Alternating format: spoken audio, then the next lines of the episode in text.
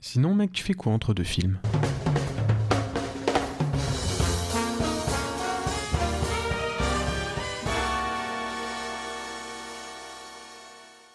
Bonjour, bonsoir à tous et bienvenue dans ce premier épisode hors série de Entre deux films. Un épisode qui remplacera du coup l'épisode normal qui aurait dû sortir aujourd'hui. Euh, on a fait ça à l'occasion de la sortie du film Avatar 2. On s'est dit que c'était une bonne idée de revenir sur la carrière du légendaire James Cameron J'ai voulu faire comme dans l'épisode de South Park. T'es vraiment très, très fanboy. Hmm, on verra dans l'épisode que pas forcément. On s'est posé une question toute bête. Est-ce que Cameron est un grand réal qui mérite sa place au panthéon du cinéma, aux côtés de Hitchcock, Orson Welles, Kurosawa et Sergio Leone? Voilà, c'est mon panthéon personnel. Parce qu'à aucun moment on s'est dit non. qui sommes-nous pour imposer un panthéon comme ça? Oh, celui-là, il est plutôt. euh, bon, on est plutôt d'accord quand même. Pour avoir une idée la plus juste possible sur son cinéma, on a regardé tous ses films, euh, de Terminator à Avatar en passant par des films moins connus comme True Lies et Abyss. Moi, j'en avais même jamais entendu parler jusqu'à assez peu. Si Abyss vite fait, True Lies. Et d'ailleurs, pour ceux qui connaissent déjà James Cameron, euh, oui, Louis a commencé par Terminator parce qu'on n'a pas pris en compte Piranha 2, étant donné que lui-même, il ne le considère pas comme étant son, son premier film. Et Oui. vous allez comprendre pourquoi. euh, Ah oui, ça, tu vas expliquer après. Euh, du coup, on va traiter chacun de ces films dans un ordre chronologique, en alternant entre critique en duo, critique euh, classique comme on fait dans l'émission d'habitude avec l'un qui critique et l'autre qui réagit, et des séquences anecdotes. Je crois que Wendell a trouvé beaucoup d'anecdotes. Il a épluché tous les magazines de cinéma hors série depuis euh, deux semaines. Ouais, enfin je- j'en ai deux trois à chaque fois sur, sur la plupart des films et puis surtout me suis surtout concentré sur Avatar parce que du coup je vais pas vraiment parler du film. Alors, on s'est dit que ça servait à rien de le critiquer alors que c'est quand même un peu comme Star Wars quoi. Chacun a son avis. Voilà, là maintenant. Avatar. Mais on reviendra par contre sur Avatar 2. Bien sûr. Euh, si vous voulez retrouver un film qui vous intéresse plus que les autres, bah vous pouvez euh, regarder la description, on vous mettra les timecodes des différentes chroniques comme d'habitude. Et si l'épisode vous plaît, n'hésitez pas à vous rendre sur notre page Instagram, à nous mettre des commentaires, à nous faire des retours en message privé. Et petit teaser pour le prochain épisode du podcast, ça sera encore une fois pas un épisode normal, d'ailleurs peu de choses sortent dans la période euh, Noël-Nouvel An. Ça sera notre top 10, notre top 10 2022, et après on reviendra à des épisodes plus classiques euh, jusqu'à ce qu'on ait une bonne idée pour un nouvel épisode hors série. Exactement. Mais du coup, ouais, vra- vraiment, ce, ce hors-série, à la fin, si ça vous a plu, n'hésitez pas à nous dire, enfin, vraiment ce que vous en avez pensé, parce que si ça matche bien, on sera bien chaud pour en refaire. Bah ouais, justement, on a plein de, de- En fait, ça nous plaisait bien l'idée de faire une émission un peu plus intemporelle, faire une émission qui puisse rester, qui soit pas que dans l'actu. Et c'est cool aussi de, de mater toute la carrière d'un ou une réalisatrice et vraiment de se plonger dans son univers comme ça. Moi, j'ai trop envie de le faire avec euh, les sœurs Wachowski, par exemple, ou j'en sais rien, moi. euh, Et voilà, par exemple, par euh, exemple c'est pas demain que je le ferai avec Clint Eastwood ou Scorsese, parce que là, euh, Bon, c'est Scorsese. euh, encore beaucoup que- à rattraper quand même. Moi, Scorsese, j'en ai vu beaucoup. hein. Mais voilà, du coup, je pense qu'on va pouvoir passer à, à une petite biographie que tu vas nous faire, Wendell. Une petite biographie de James Cameron. Eh ben allez, c'est parti. Alors, James Cameron est né le 16 août 1954 à Kapuskasing. Je sais pas si ça se prononce comme ça. Waouh, putain, dès le début, t'arrives sur un mot imprononçable. Ouais, bah c'est une ville canadienne. En tout cas, Ok. voilà. Donc, il a grandi dans une petite ville où son école était très proche des chutes du Niagara. Ouais. Euh, il les voyait quasiment quotidiennement, et d'ailleurs, c'est ça qui va lui donner bah, son amour pour l'eau, qui développera aussi chez lui en ne ratant aucun épisode de Cousteau. De, de Cusco plutôt. Cousteau Cousteau? Cousteau Tu C'est connais pas Cousteau Ah si, le- le- l'explorateur là Oui. Bien sûr. On avait vu le film de Wes Anderson là, qui reprenait sa figure. Eh bien, il... Oui, Cousteau, putain, j'ai- j'avais pu le prononcer. Ouais, t'as vraiment eu un bug. un Mais oui, oui, non, non, il adorait Cousteau, euh, il, il est raté quasiment jamais. Ok. Euh, il lisait aussi énormément de, de SF, notamment euh, bah, très connu Bradbury. Il Ouais. était fan voilà, donc de Fahrenheit 451 ou encore de Chroniques martiennes. Mais de aussi Arthur C. Clarke, euh, l'auteur de 2001 l'Odyssée de l'espace et Les enfants d'Icare. Hmm. Donc déjà deux thèmes euh, qu'on retrouve bien quand même chez Ouais, l'eau et la, la science-fiction. Donc à 12 ans, il a écrit le, le synopsis de Abyss, déjà. D'accord. Euh, pendant Ah, un c'est cours donc- de, c'est donc pour de ça la fin. Exactement. Il a même commencé à dessiner des extraterrestres, des robots, des vaisseaux. Enfin, il faisait déjà des petites BD comme ça de SF. Et c'est à peu près à la même époque qu'il découvre le cinéma. Et tous les week-ends, il va faire de la plongée et réalise déjà des, des petits courts-métrages en fait chez lui. D'accord. En 1971, il déménage donc en Californie, mais ses premiers gagne-pains sont mécanicien et conducteur de camion. Rien de nouveau sous le soleil jusqu'en 1977, où il va découvrir Star Wars, qui est le film qui l'a encouragé à faire le pas pour devenir réalisateur. Et sa réaction, c'était un peu waouh, Star Wars c'est vraiment incroyable, mais surtout waouh, il faut que je me bouge car quelqu'un est en train de faire ce que je veux faire. Ah oui, surtout qu'il est de la même génération plus ou moins que Lucas, donc euh, il était temps de, de s'y mettre. Voilà, donc là les choses sérieuses commencent. Et en 78, il réussit à réunir 20 000 dollars en convainquant des dentistes pour financer son premier court métrage, Xenogenesis. Ok. Et ce court métrage, par contre, il est vraiment, enfin, c'est très très inspiré de l'univers de Star Wars. D'accord. Ouais, c'est vrai que ça, on n'a pas, regardé les courts-métrages, c'est peut-être un peu dommage, mais. Mais rien que sur le visuel, ça se sentait. Donc à la suite de, de ce court métrage, il est engagé comme spécialiste des effets visuels pour Roger Corman, où il va se spécialiser dans le miniature. Ouais. C'est pour ça que même après dans ses films, on peut Bah revoir ouais, un de peu de il stop motion technique. et compagnie, euh, tout ça vraiment, c'était sa cam. Et en 80, il est engagé pour créer les effets visuels de Escape from New York de Carpenter. En 80, il est embauché sur le tournage de Piranha 2. les choses commencent. Le de. Joe Dante à Rome, en tant que spécialiste des effets- spéciaux. Joe Dante se fait virer par le producteur en plein milieu du tournage. Mhm. Cameron doit le remplacer, il se fait virer un peu plus de deux semaines plus tard. Tu Deux, m'étonnes qu'il a pas voulu le mettre. euh. ah bah, deux semaines où il, où il s'était mis à fond pour parler italien, en plus car toute l'équipe du tournage était italienne et non anglaise comme il l'avait demandé. Ouais. Et le producteur lui a juste dit comme gentil, gentil message de départ, ton travail c'est de la merde, ça ne vaut rien, t'es viré. Bah, sympa. Et c'est le producteur qui a fini le film, mais pour des raisons de droit et de paperasse, c'est le nom de Cameron qui reste sur l'affiche en fait. Ouais, bah ça, ça c'est une pratique euh, commune aux États-Unis. Hein. Mais ce qui est, ce qui est très drôle, enfin drôle entre guillemets, du coup à Cameron ça lui a foutu un sacré coup. Franchement il se sentait mal, il se demandait s'il n'était pas vraiment nul en fait dans ce qu'il faisait euh, quelque part. Ouais. Quelques mois plus tard, euh, durant la post-prod du film, il retourne à Rome pour visionner ce qu'il a filmé, pour vérifier en fait euh, si c'était vraiment nul. Le producteur lui dit d'aller se faire foutre, ce qui est assez logique, et Cameron par contre se souvenant du code de la salle de montage, a décidé d'y aller en pleine nuit pour visionner ses rushs. en même temps, ça va parce que du coup il s'est rassuré en voyant que son taf n'était pas si mal, et évidemment il s'est permis de réarranger un peu le montage aussi à sa sauce. Et durant les soirs qu'il passe à Rome, par contre, Cameron fait un horrible cauchemar où il voit un squelette métallique sortant des flammes. Et de ces bribes de cauchemar, il va écrire dans sa voiture un scénario qui deviendra Terminator. In this city, under cover of darkness, someone is stalking Sarah Connor. Sarah Connor? Yes. Sarah Connor, 35, brutally shot to death in her home. You're dead, honey. Another late-breaking news. I don't know. An adventure unlike anything you've ever seen before. Arnold Schwarzenegger is Terminator.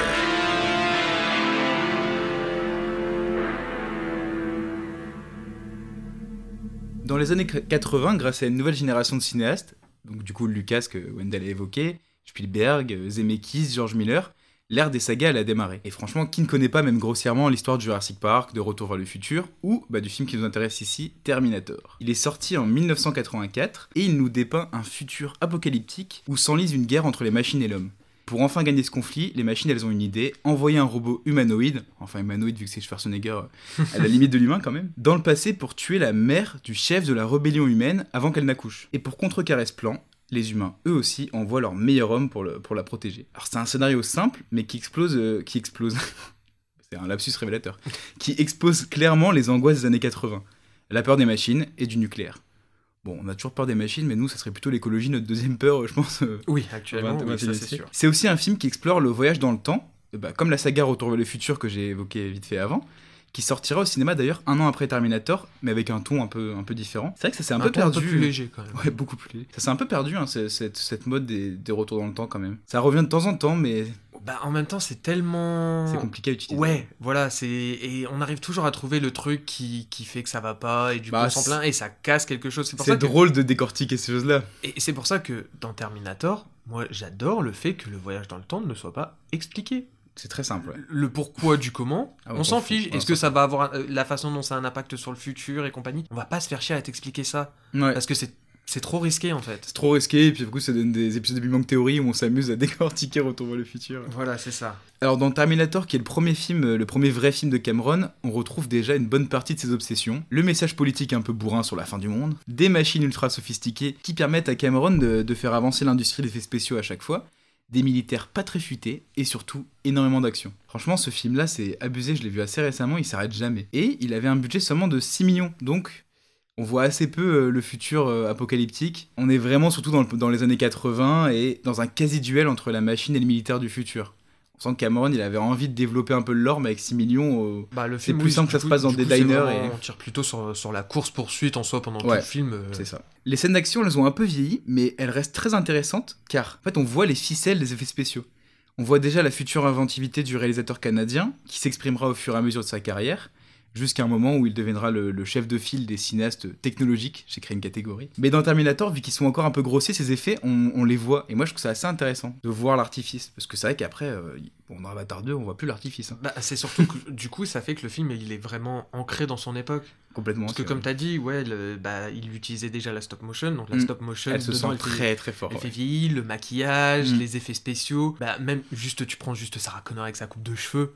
Oh, ouais, mais c'est autre Non chose. mais, non, mais tu vois, rien que ça. Non, mais du coup, ça Ah, fait, film, ça fait rien que le 80 à film. Voilà, il est vraiment ancré dedans. D'ailleurs, moi, pour moi, c'est vraiment le film iconique des années 80. Je sais pas ce que t'en penses toi, mais il y a tout quoi. Comme tu dis, Iconique. les coupes de, les coupes de cheveux, les ouais, alors vêtements, les- iconique, je sais pas trop si moi je le verrais comme Ah ouais iconique, mais ouais, non, juste ancré vraiment. Mais c'est sûr que tu vois euh, Terminator, même si tu connais pas l'époque et tout, tu vois juste euh, quelques scènes, tu te doutes de la période à laquelle ça se passe. Ouais, c'est ça, Ça, pas te je suis entièrement d'accord avec toi. À part la technique du film, on peut s'arrêter sur le choix de Schwarzenegger en machine et en méchant. Je trouve ça intéressant d'avoir pris un acteur au physique impressionnant, mais au jeu un peu mécanique. Schwarzenegger, c'était pas un acteur et ça se sent. Mais en fait, ça en fait une machine qui est ultra crédible. Je pense qu'à l'époque, beaucoup ont été étonnés en apprenant que c'est Schwarzenegger qui allait prendre le rôle, en se disant, mais pourquoi prendre ce mec-là pour, pour jouer quelqu'un? Et en fait, c'est une super bonne idée et ça a fait de Schwarzenegger un acteur très populaire.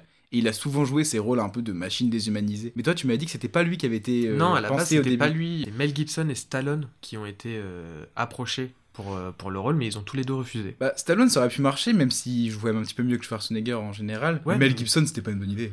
Enfin, on aurait perdu quelque chose. De toute façon, étant donné que je n'aime pas Mel Gibson, moi, Oui, c'est sûr que je vais pas dire euh, que j'aurais aimé que ce soit lui. Parce qu'il a mais- fait Mad Max, je pense. Mais euh, du coup, vraiment, Schwarzy, ouais, parce que lui et moi, on est assez proches, donc euh, je l'appelle tout le temps Schwarzy. Non, en vrai, je, je pense que ouais, le, le personnage déshumanisé, qui, qui n'a aucune émotion, aucun sentiment, je trouve qu'il le fait vraiment Ah, super mais bien. bah ouais, c'est son jeu de base.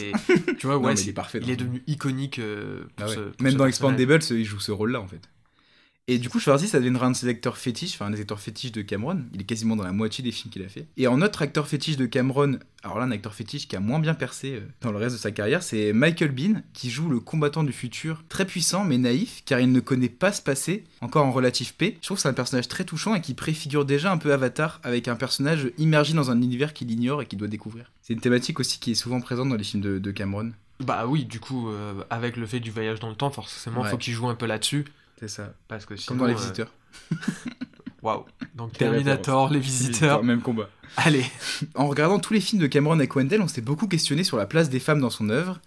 On va l'évoquer, ça va être un, un peu un fil rouge de l'émission. Et dans le Terminator, on a celui de Sarah Connor, qui est jouée par Linda Hamilton, qui n'est pas encore la badass qu'elle deviendra dans la suite. Bon, dans ce premier film, elle est surtout une spectatrice qui observe un duel, une sorte de western entre la machine et l'homme. Et à la fin du film, on nous tease une Sarah Connor en combattante aguerrie, puissante.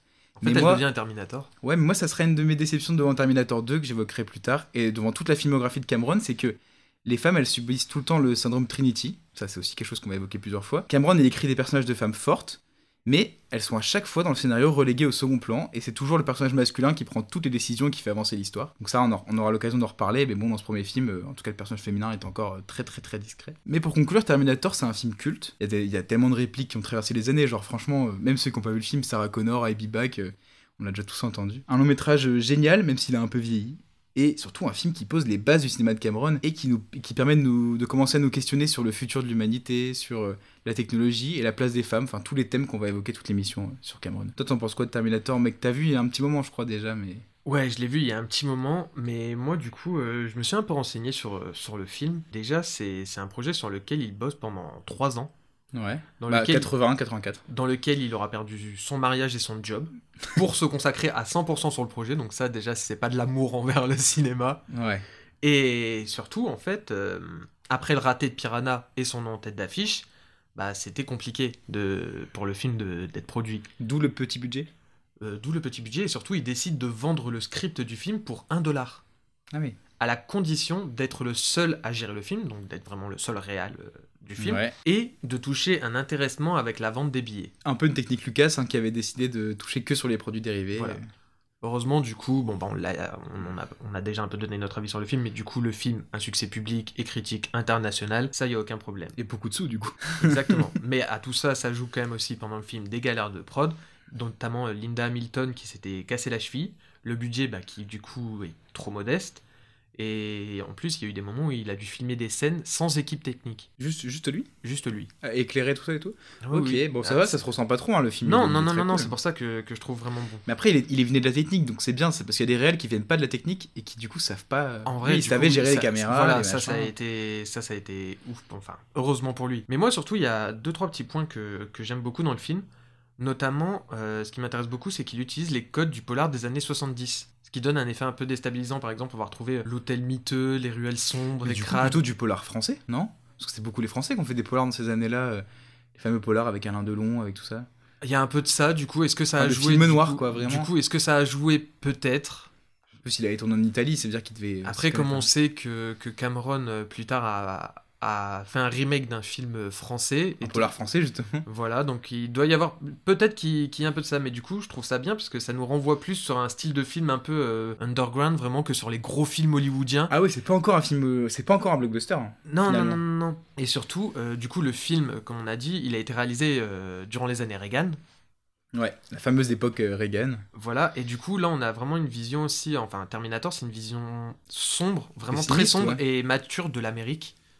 En fait, Ouais, alors que les années Reagan, c'était vraiment les films d'action où c'était genre, on va faire la guerre et c'est bien, et le futur sera bien avec le pétrole. C'est ça. Et, et en vrai, Il a il pas peur. ça à il- contre-courant. dedans, il a pas peur d'être cru, d'être dur. Enfin, Ouais. jamais la violence, elle est satisfaisante ou embellie. Non, non, vraiment, c'est c'est hard. Genre, euh, par exemple, euh, il y a un massacre dans une boîte de nuit qui est filmé au ralenti, qui met extrêmement mal à l'aise. On a ça. On a aussi des, des passages qui, euh, bah, des années plus tard, vont faire écho euh, à des tueries de masse dans des clubs gays, dans les cinémas, dans les lycées américains qu'il y a pu avoir et compagnie. Enfin, il y a plein de choses comme ça. Il y a même des références, euh, enfin des choses qui font référence à la, à la Seconde Guerre mondiale. Ouais. Vraiment, on voit des tatouages au niveau des bras, comme ça, des numéros et tout. Enfin, il y a vraiment beaucoup de références. Mais le fait qu'il soit canadien, peut-être que ça lui a permis d'avoir un regard critique sur la société américaine, un peu comme George Miller avec Mad Max, qui était australien, a pu avoir un regard critique sur les États-Unis. Certainement, en effet.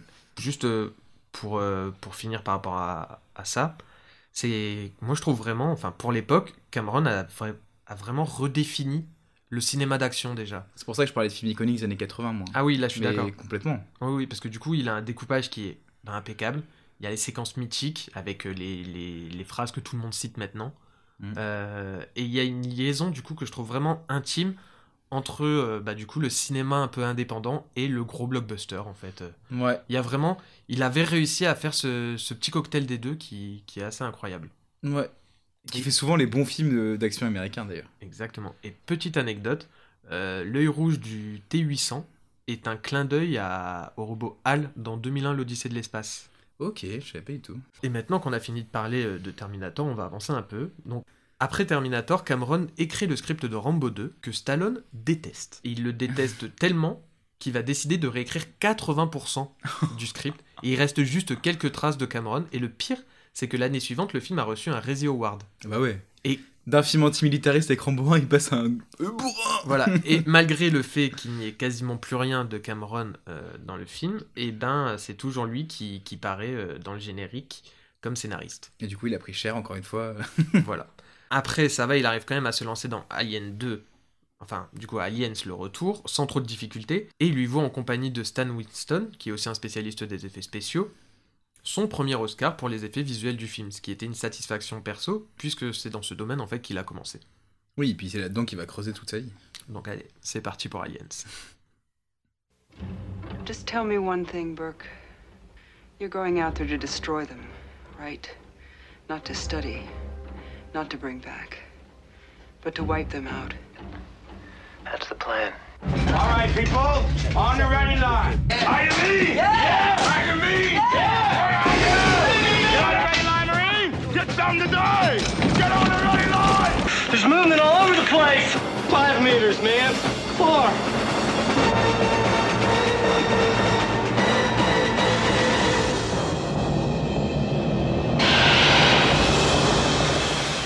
Aliens.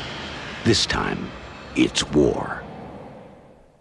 Alors, pour bien comprendre le, le pourquoi du comment par rapport à ce film, je vais vous remettre un peu dans le contexte de celui-ci et surtout vous comparer un peu avec le premier volet. Parce que, pour percer l'abcès tout de suite, Louis et moi, on n'a pas aimé le film. Non. On a, on a été déçus sur plein de points, enfin il y a plein de trucs qui ont fait qu'on n'a pas aimé le film. Alors qu'on adore Alien. Le Voilà. premier Alien de Ridley Scott. Mais du coup, on va voir tout ça ensemble. Aliens le retour est le deuxième volet de la saga Alien, sorti en 1986. Il fait suite à Alien le huitième passager, lui-même sorti en 1979, et met en scène l'actrice Sigourney Weaver, qui reprend son rôle d'Hélène Ripley, ainsi que les acteurs Michael Bean, Bill Paxton, Lance Eriksen et Carrie Ann. Pas besoin de tous les faire, ils sont tellement euh, oubliés. Si dur. En 83, Cameron est en pleine pré-production de Terminator, pendant que Schwarzenegger, pour des questions de contrat, doit partir tourner Conan le Destructeur, le tournage de Terminator est reporté. Le script du film interpelle tout de même un peu les producteurs du premier volet d'Alien, et vont donc proposer à Cameron d'être en charge de la suite d'Alien uniquement si le film Terminator est une réussite niveau box-office, ce qui est plutôt le cas finalement. Donc en automne 84, il se voit donc confier le film Aliens avec sa femme de l'époque, Gail Ann Hurd, qui est aussi productrice, et il a eu un budget de 18,5 millions car pour la Fox, le script n'a pas besoin de plus, qui est un budget très très mince. Oui, et euh, c'est n'importe quoi parce qu'il a besoin de plus. Voilà. Au maigre budget du film s'ajoute une sale ambiance sur le plateau, pour une raison très simple, l'équipe technique du film qui est britannique n'apprécie pas qu'on leur foute un réal canadien pour tourner la suite d'un de leurs compatriotes. oui, parce que Ridley Scott, qui a tourné du coup le premier Alien, est britannique. C'est pour ça qu'il est de bon goût. Donc l'équipe refuse totalement de suivre les directives de Galen Nerd, et du coup de Cameron aussi. Il ne supporte pas que l'équipe manque autant d'investissement, et il va même renvoyer le chef opérateur qui refuse d'éclairer le film comme il l'entend, forçant Cameron à s'occuper lui-même de la lumière. Il sera plus tard rejoint par Adrien Biddle sur les conseils de Ridley Scott. Biddle c'était le caméraman euh, du film Les Duellistes et Alien. C'est putain, c'est drôle, et encore une fois, il se retrouve à faire la technique. euh. C'est ça. Ensuite, en suivant les conseils de Walter Hill, Cameron fait jouer un de ses acteurs récurrents, James Renard, pour le personnage du caporal Dwayne, mais celui-ci est un gros toxico, et se retrouve même arrêté durant le tournage du film, donc Cameron doit trouver un nouvel acteur, et c'est Michael Bean du coup qui, obtient le rôle après avoir joué dans Terminator. En post-prod, d'autres problèmes s'ajoutent, faisant que Cameron est obligé là aussi de faire quelques effets spéciaux lui-même. Il y a une embrouille avec le compositeur qui doit faire la BO du film dans un délai assez restreint, créant plusieurs discordes entre lui et L'Oréal. Le film n'est absolument pas prêt pour son avant-première. La Fox ne croit pas du tout en ce film et ne fait que peu de promos sur celui-ci, mais Alien fonctionne quand même de fou et il est d'ailleurs nommé dans 7 catégories Oscar et il gagne même l'Oscar du meilleur montage son et des effets visuels. Ouais, pourquoi pas, ça, ce Oscar-là, il mérite peut-être, euh, surtout dans l'époque. Hein. Mais gros bordel sur le film. Quelle est surtout la différence Moi, donc, comme j'ai expliqué, c'était surtout voir la différence qu'il y avait entre le premier Alien et la suite qu'a fait Cameron. Et il y a une chose à prendre en compte, si vous n'avez pas vu le film en tout cas, si vous vous attendez à voir quelque chose similaire à ce qu'a fait Ridley Scott dans le premier opus, vous allez être vraiment déçu. Car ici, on quitte vraiment la, la SF horrifique pour un film de guerre revanchard en vogue, encore une fois, durant, la période Reagan. Ouais. Alors, Alien 1, lui, faisait plusieurs références à Star Wars, mais il se distingue de celui-ci car il délaisse l'ambiance space opéra pour quelque chose de bien plus sombre, intimiste, lent et oppressant. Un film avec une vision, en fait, plus adulte de Ouais, la science-fiction. Et puis très poétique aussi. Et très poétique. Très artistique, avec des décors peints, avec. euh, Totalement. une- Et ça, c'est normal parce que, en fait, euh, Ridley Scott, ben, c'est un esthète. Il considère l'art comme une valeur essentielle. Il, il- il aime plus que tout le beau. Et ça se ressent Ça se totalement. ressent dans plein de films. hein. Alien 2, lui, du coup, il subit des critiques plutôt semblables à celles de Star Wars de Lucas, et notamment au premier, parce qu'il y a une certaine euh, idée de régression en fait sur la, sur la réflexion psychologique de la SF en faisant juste finalement qu'un énième film d'action. C'est la bagarre. Voilà, c'est ça qu'on en retient vraiment. Et d'ailleurs, depuis Alien, justement, Cameron est vu comme un bourrin, Mm. contrairement à Ridley Scott qui, lui, depuis, est vu comme un visionnaire. Et puis Cameron, en plus, il a, euh, euh, Ridley Scott, il a aussi fait des Thelma et Louise, des petits films d'auteurs indépendants. T'es en bon, train de me dire que lui, quand il fait un film féministe, il, va, il est féministe Ah, jusqu'au bout féministe jusqu'au bout. Mais après, c'est pas grave que les réalisateurs soient différents, parce que là où Ridley Scott, lui, va faire en sorte de poser une ambiance lourde et glaçante avec de longs plans, euh, notamment en utilisant des cadres en longue focale, ce qui va mettre en avant les détails et les textures qui composent son univers. Cameron, lui, ce qu'il maîtrise surtout, bah, c'est l'action du coup. Donc c'est un montage plus elliptique, plus. Voilà, on est, on est plutôt sur des plans rapides, nerveux, en utilisant un focal court, de façon à porter bah, justement plus d'attention au mouvement de ses acteurs qu'aux détails de son univers. Mm. Et ça d'ailleurs, Cameron le reconnaît lui-même. Euh, L'un des énormes défauts du film, c'est qu'il n'a pas du tout réussi à recréer l'ambiance. Mais oui, il n'y a pas d'ambiance, moi je trouve dans euh, Alien 2, c'est le problème. Une autre différence marquante, ce sont les aliens. Chez Ridley Scott, les aliens sont remplis de détails, mais ils ne bougent quasiment pas en fait. Mm. Il y a- a que très peu de mouvement avec l'alien. Alors que, que Cameron, lui, justement, il a fait des costumes plus légers, avec moins de détails, afin de pouvoir travailler justement plus librement le déplacement des créatures. Parce que c'est vrai qu'avec Cameron, on les voit tout le temps en train de se déplacer. La différence, c'est aussi qu'il y en a un euh, chez Scott et il y en a plein chez Cameron. Ça fait une différence. euh, du Enfin, encore une fois, euh, tu vois, chez Cameron, je trouve qu'il y en a faussement plein, mais ça, ouais, on va revenir il y en a peu- plusieurs en tout cas. Et un autre point qui a été différent, c'est aussi peut-être l'intention de base qu'il y avait, parce que, tu vois, euh, pour euh, Cameron, du coup, il a toujours aimé la SF. Hmm. Tandis que Ridley Scott, lui, il a plus eu une éducation bourgeoise et puritaine, ce qui l'a beaucoup éloigné de la, justement de l'univers de la science-fiction, et surtout par rapport au cinéma, en fait. Bah d'ailleurs, euh, le premier film de Ridley Scott, c'est Les Duellistes. C'est plutôt un film qui, qui, qui est dans le- la lignée des, des romans de KPDP que dans la SF. Ils viennent pas du même univers, c'est sûr. C'est ça. Du coup, en fait, pour Ridley Scott, Alien, ça a été une libération, en fait, sur euh, ses a priori sur le genre. Et du coup, comme tu as dit, euh, tu parlais de poétique, il a vraiment pu y mettre une certaine sensibilité ben, romantique. Vraiment, il y a quelque chose aussi de très poétique. Et comme, comme tu as dit là, en fait, on retrouve vraiment des petits trucs à la dueliste Mm. dedans par rapport à ça. Et, Cameron, il vient pas de cet univers-là. Et Cameron, il vient Il pas vient du de tout l'univers de la cette- technique, de la SF, Voilà. d'autres choses, de Et- la guerre aussi. Et un autre point, c'est que bah, du coup, Aliens, le retour, c'est une œuvre que de, que de Cameron. Il est vraiment le seul à avoir taffé là-dessus, sur, euh, sur ça, tandis que Alien, le huitième passager, c'est une œuvre qui est déjà plus collective. En fait, euh, Ridley Scott a dû assembler plusieurs univers picturaux très hétéroclites de différents créateurs avec sa mise en scène. D'accord. Ah ouais. C'est ouais, vrai que bah, c'est peut-être pour ça qu'il est aussi riche, quoi, visuellement, Alien 1. Exactement. Même si les deux réalisateurs en fait sont vraiment très éloignés, euh, il y a des scènes du second volet qui font référence au premier. Cameron, il a pris le risque en fait de ramener les spectateurs à quelque chose de familier afin de pouvoir mieux les confronter à son parti pris des choses. Parce qu'il y a des, du coup, il y a quelque chose de beaucoup plus radical et personnel Mm. dans, dans Aliens.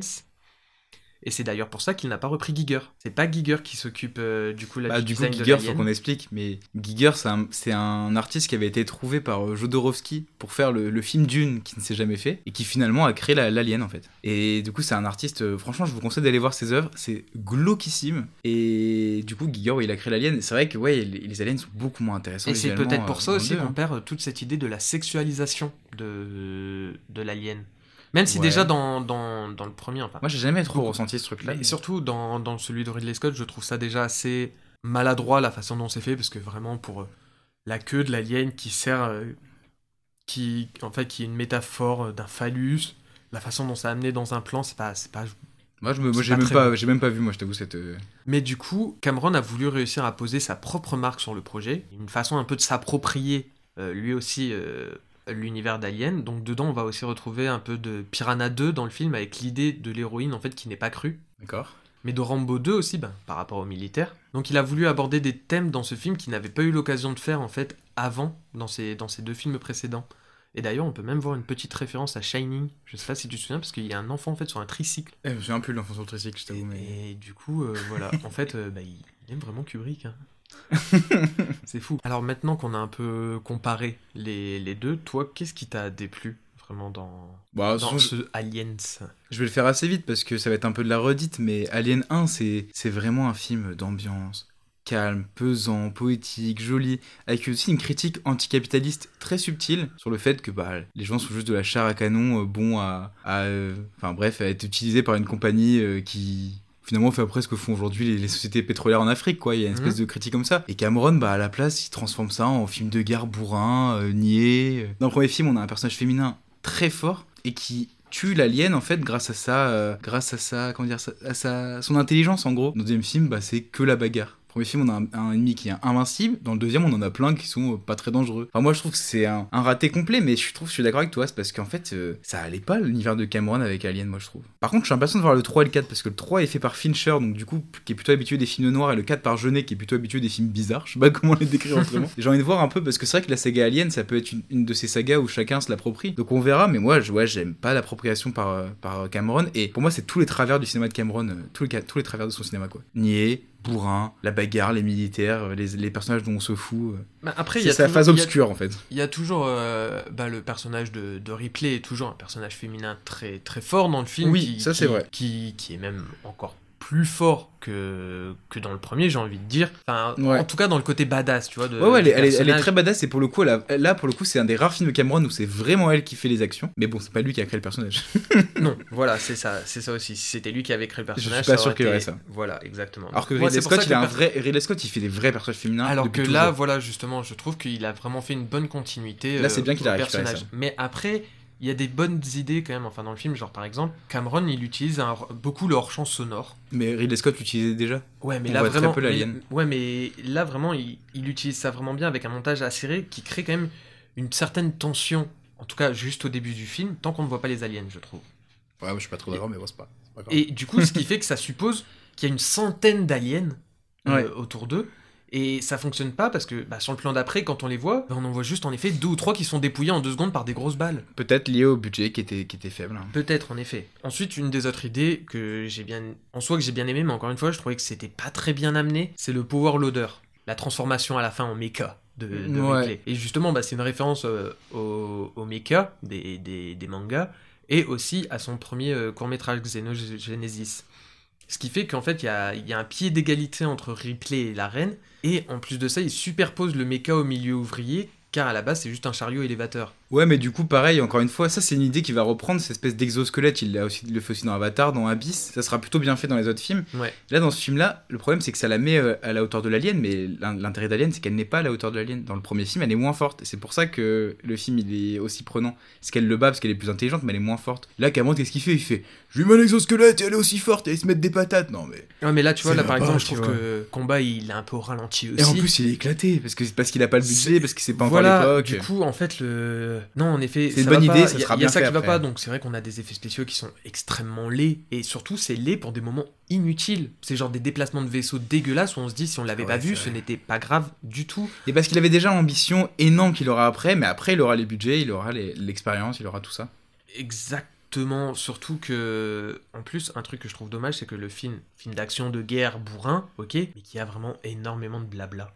Mais ça c'est aussi une- un autre défaut qu'on verra souvent chez Cameron, ces films sont souvent trop longs. Voilà, donc moi je trouve pas ça très intéressant. Les personnages militaires, je les trouve pas intéressants non plus. Autre Excepté- défaut de Cameron à chaque fois, les militaires qui font des tractions, des machins, oh, des, des gros bourrins. Excepté euh, la militaire, que j'ai trouvé quand même un peu plus intéressante dans ses répliques. Vraiment dans ses répliques, quand elle euh, clash les autres autour d'elle, notamment bah, sur la question de la, de la femme dans ce milieu-là. Ouais, pareil quoi, avec la Mais- mais subtilité c'est- vraiment. Voilà, il n'y a aucune subtilité. Mais après, il faut se remettre aussi dans le contexte de l'époque. Ouais, C'est vrai que faire des personnages comme ça à l'époque, c'est vrai, il y avait, il y a- on est vraiment les années Reagan, il n'y a pas de personnage de femme. hein. Mais justement, Ridley Scott il avait réussi et à faire un personnage féminin fort. euh, Mais, mais bon. juste pour euh, deux, trois petits points à la fin, donc c'est vrai qu'on passe d'un thriller SF ultra intimiste et poétique à un film d'action bourrin et débile. Moi, c'est un, peu- un peu ce que je vais en retenir. exactement ça. Mais derrière tout ça, juste pour pas cracher non plus dessus, il y a quelques idées que j'aime beaucoup dans le film, notamment l'extension de l'univers du film Alien en mettant un nom et un visage sur la société qui veut exploiter les aliens. Ça, j'ai trouvé ça intéressant. Euh, le fait d'avoir aussi une espèce organisée et non plus un seul alien. Mhm. En soi, à la base, c'était des bonnes idées. Tu vois, notamment en montrant, bah, par exemple, comment euh, fonctionne l'alien avec sa nidification ou ses cycles de pont, tu vois. Oui, pourquoi pas. J'ai trouvé ça sympa. Ou même euh, l'apparition. L'apparition de la reine, par contre, ça c'est une image qui me restera marquée. Le- la reine des, des aliens me restera marquée, par contre. Après, une fois qu'elle se- qu'elle qu'elle attaque, c'est un alien comme un autre. C'est ça, mais du coup, à la base, moi, ça, ça faisait vraiment genre une, une déesse monstrueuse tout droit sortie de Lovecraft. Ça, c'est ça, c'est vrai, ouais. Il y a vraiment Lovecraft, je suis d'accord. Voilà, et surtout aussi, même si c'est très maladroit, bah ouais, j'aimais bien le fait que ce soit pas non plus comme dans le 1, et que là, ce soit vraiment euh, les, les humains qui soient une menace pour les aliens. Ouais.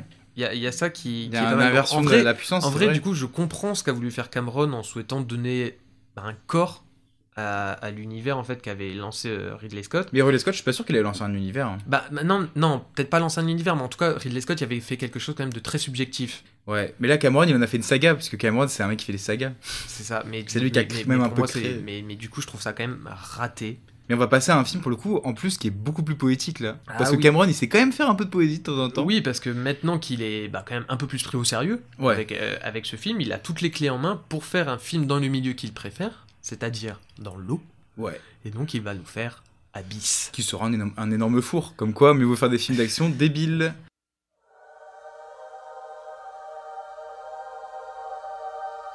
1984, director James Cameron thrilled audiences with his vision of the future, The Terminator. In 1986, he created the science fiction masterpiece, Aliens. This summer, he will take you into a world no man has ever seen before.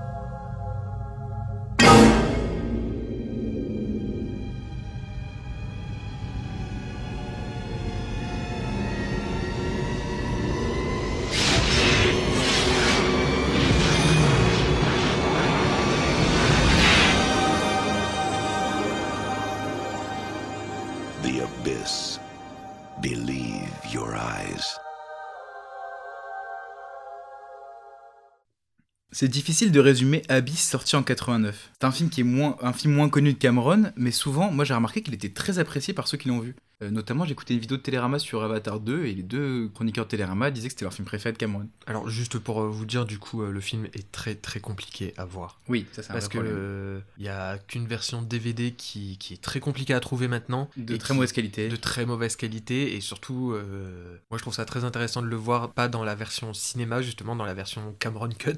Ouais, parce que, ça rajoute pas mal de bah, choses. ça rajoute 40 minutes de film quand même. Mm. Du coup, voilà, donc euh, je, je le conseille quand même vraiment de le voir pour euh, une très grosse partie du film en tout cas. Mais, mais bonne chance pour le, le trouver. Ouais. Peut-être qu'il va falloir passer par des chemins. euh. Peut-être peut la VOD, j'ai pas trop regardé. Si, Si, je crois qu'il est un peu en VOD, parce qu'il avait été remasterisé justement pour passer sur Arte, je crois, à l'époque, ou de choses comme ça. Bon, bref. Voilà. En tout cas, c'est jouable, c'est jouable, mais c'est compliqué. Euh, du coup, le film vient de la passion de Cameron pour l'exploration sous-marine, quand on l'a évoqué plus tôt. Parce que l'histoire, c'est celle du naufrage d'une station d'exploration sous-marine. Coucou Titanic. Il y a vraiment des scènes où ça préfigure totalement ça. Et pendant ce naufrage qui tourne à la catastrophe, les marins et les militaires coincés sous l'eau, ils vont être confrontés à un être étrange. J'ai vraiment résumé le film parce que qu'est-ce qu'il est compliqué à résumer.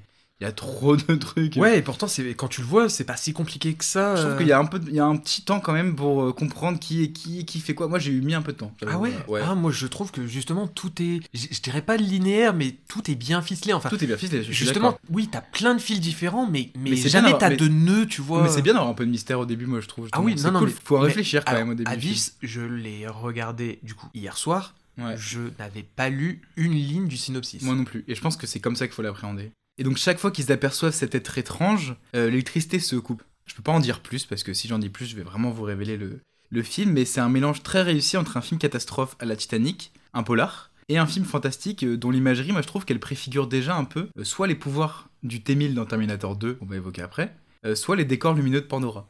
Finalement, le visuel il y a déjà aussi beaucoup du visuel de Oui, Cameron. bah le T1000, tu, tu te réfères par rapport à la CGI. Ouais, la CGI avec, qui euh, crée une espèce euh, d'effet liquide euh, qui va être réutilisé. Mhm. Et la, la créature, euh, elle ressemble beaucoup un peu au, au- au paysage de Pandora parce qu'elle est lumineuse, parce qu'elle est, parce qu'elle est couleur bleue. La qu'elle est- luminescence, ouais, ouais, ouais. Voilà. Enfin, ouais. on va vraiment retrouver cette chose-là. Ah, mais de toute façon, Cameron, c'est. Limite, je dirais, tu vois, c'est un peu un cycle qui, qui se répète. Enfin, il se recycle beaucoup. Mais beaucoup de cinéastes. hein. Beaucoup Voilà. de cinéastes, quand tu Sans- regardes le premier film, pour t'as autant- déjà tout. hein. Sans pour autant avoir cette impression de euh, ah vas-y je l'ai déjà vu non Non, non non, c'est plus non. vraiment à chaque fois un clin d'œil ou alors quelque chose justement qui qu'il a pas beaucoup pu exploiter à Dans une un autre époque, film. et- et qu'il a maintenant euh, bah, c'est notamment par rapport à Avatar par exemple qu'il a pu exploiter seulement à partir d'un certain moment Bah là, du coup, la chose qu'il a vraiment pu exploiter dans ce film, c'est l'exploration sous-marine. Et je trouve qu'il est assez génial sur ce point, parce que c'est un truc assez peu, assez peu vu, les films d'exploration sous-marine. Et là-dessus, il est très technique, il est très précis, il est très... euh, c'est très carré Et c'est drôle parce que ça fait beaucoup référence à 2001 justement, parce que les films d'exploration sous-marine, vu que c'est lent, vu qu'il faut pas sortir du truc et tout, ça ressemble beaucoup aux films d'espace finalement. ah Moi, j'ai beaucoup ressenti ça et j'ai beaucoup aimé cette chose-là. je suis entièrement d'accord c'est juste pour ça bah d'ailleurs euh, maintenant que j'y repense en parlant d'exploration comme ça sous-marine Aliens Ouais. bah c'est a vrai un que peu une- il y, a un peu cette ambiance là enfin tu quand ils découvrent du coup la planète Ouais. comme là ça se passe sur la planète et non dans un vaisseau, il y a un peu cette ambiance bah ouais, d'exploration ouais. sous-marine. Bah, euh, même les tenues, elles ressemblent en fait. Mais du coup, là, dans Abyss, en effet, il y a totalement ça. Et d'ailleurs, c'est pour euh, justement tourner ces scènes sous-marines, euh, ils ont construit une immense piscine, Qui refera dans Titanic et dans Avatar 2. Sauf qu'ils l'ont construit dans une centrale nucléaire abandonnée. Ah ouais? Ouais, pour tourner les, les scènes sous l'eau, ils ont dû faire ça. Et d'ailleurs, Cameron a failli se noyer pendant le, le tournage. Ah oui, tu m'avais dit ça. Mais tu m'étonnes parce que justement le film il est assez impressionnant parce qu'il mélange les effets mécaniques et les effets numériques, ce qui fera très bien dans Terminator 2 aussi, on, on en parlera. Mhm. Mais du coup, oui, il y a des scènes euh, où l'eau arrive dans des pièces et tout. On sent que c'est vraiment de l'eau qui a été balancée. C'est vraiment des centaines de litres d'eau qui ont été balancées Ouais, pour, ouais, il y a pour des détruire les décors et tout. Ouais, ils ont dû se prendre euh, une masse d'eau sur le sont- coin de la, la tronche. Et du coup, euh, elles sont dingues ces scènes. Mais comme dans Titanic en fait, c'est ce qu'on kiffera dans Titanic.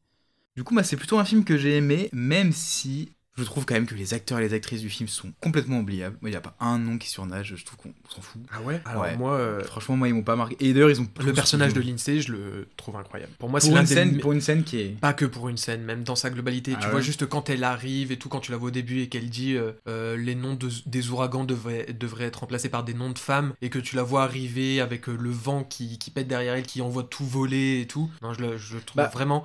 Tu vois, c'est encore une fois un personnage féminin fort, mais, mais, très c'est très fort. Je trouve même fois- que c'est l'un des meilleurs jusqu'à une certaine partie qui, qu'il ait écrit. C'est possible, mais par contre, encore une fois, elle aura pas les scènes marquantes. Elle fera pas avancer plus il y en a- il y une une, scène qui est vraiment très très belle, qu'on qui peut pas est- vous spoiler, mais qui est magnifique. Ouais, c'est- Et, c'est mais incroyable. les autres, c'est quand même Mais- encore mais tu beaucoup vois, les après, encore hommes une qui... fois, Parce que vraiment au début du coup, euh, bah, son apparition comme je t'ai dit elle est incroyable, ça montre que c'est une femme forte, elle est même plus intelligente En fait, que les autres. Bah oui, en fait, il sait faire les femmes fortes, Voilà, mais sait pas c'est- leur donner une place dans le C'est scénario. qui à chaque fois quasiment qui trouve la solution Je suis assez d'accord avec toi. à un problème et au bout d'un moment bah ça devient juste une personnage secondaire qui attend. euh, Encore une fois, syndrome Trinity. Voilà. La femme Trinity dans Matrix, elle est plus forte que les autres personnages, mais à la fin du film, c'est Neo qui résout tout. c'est dommage. Je trouve aussi que la musique est assez oubliable. Toi, tu l'as bien aimé la musique. Moi, c'est vrai qu'elle m'a pas marqué plus Moi que je ça. Elle, elle est très jolie, hein, mais c'est Al- vrai que... Alan Silverstreet, euh, pff, le talent. Mais moi, ce que je retiens surtout du film, c'est vraiment l'ambiance qui est super bien réussie. Bah, comme je vous ai raconté, ce mélange de plusieurs types de films.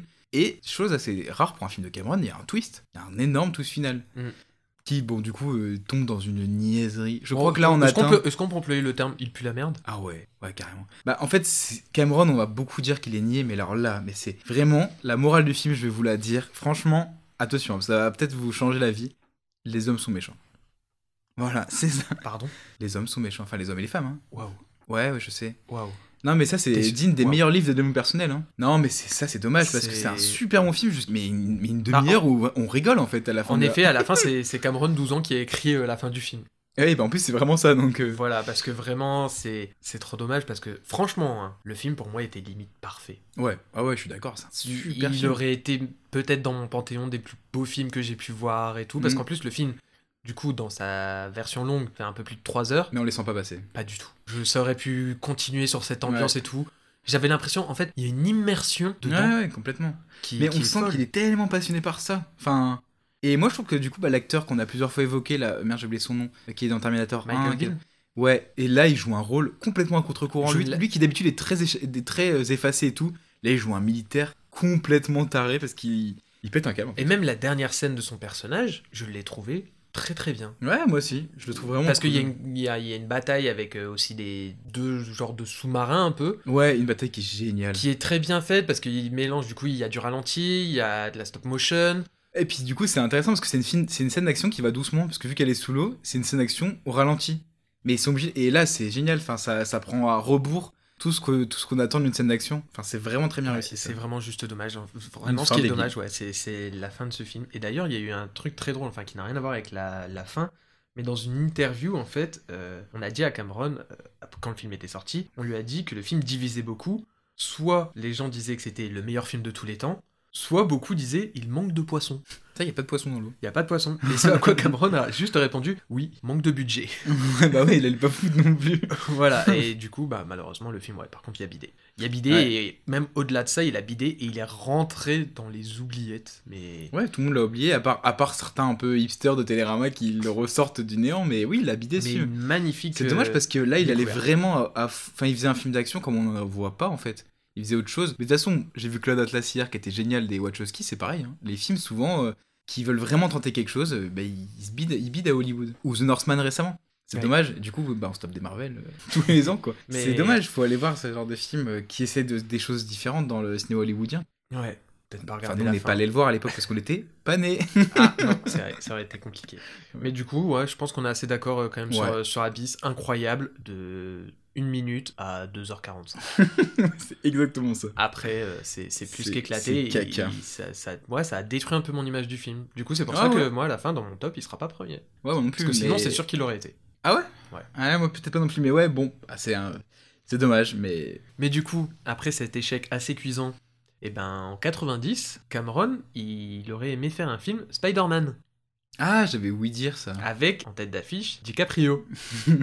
Sauf qu'à l'époque, tu vas voir, ça a bien changé hein, maintenant. À l'époque, les producteurs, va savoir pourquoi ils étaient pas chauds pour filer une énorme somme pour des super-héros en collant. Bah oui, bah bien sûr, mais à l'époque, il y avait que des, que des films qui avaient bidé quasiment. Voilà. À part les Burton et le Mais Superman. il y a quelques trucs qui sont restés, notamment euh, que Cameron avait lancé comme idée et tout. Euh, le fait que Spider-Man avait des toiles qui sortaient directement de son corps et non d'un petit gadget comme dans les comics, et bien c'était c'était de lui en fait à la base. Ouais, j'avais entendu dans la vidéo d'écran large.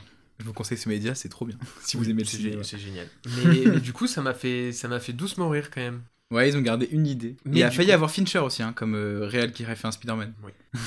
Mais du coup, projet Spider-Man avorté et finalement il se rattache à une suite. Bah ouais, c'est ça, quand on, a, quand on galère, euh, on Celle suite, de hein. Terminator. Le 2 devient en 91 pour l'époque le film le plus onéreux jamais fait. De zéro budget, d'un coup il se retrouve Mais avec oui. 100 millions. Ça n'a aucun sens. Donc pour l'époque, il n'y avait jamais de film qui avait été aussi cher.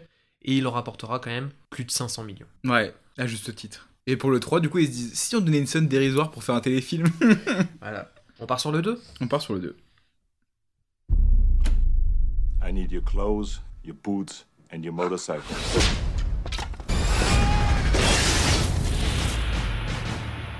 We don't have much time. Excellent. It's definitely you. Hasta la vista, baby.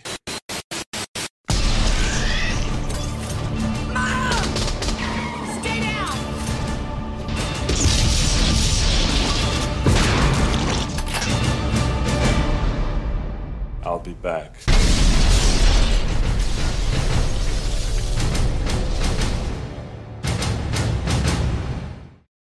Pour évoquer Terminator 2, j'avais envie de vous raconter une petite anecdote assez drôle. Quand on a essayé de regarder le film avec Wendell, on a voulu le résumer. On s'est rendu compte que putain, c'est quand même compliqué le scénario de la saga Terminator. hein. Mais on va essayer de vous rendre ça à peu près compréhensible. Dans Terminator 2, les machines ont un nouveau plan pour, dé- pour détruire la rébellion humaine. Ils envoient un nouveau Terminator bien plus puissant, le T-1000, pour tuer John Connor, le héros de la rébellion alors qu'il est encore enfant. Et cette fois, pour contrer ce Terminator, les humains envoient un T-800, donc un robot à l'apparence de Schwarzenegger. Et donc le film est encore une fois un duel entre deux Terminators.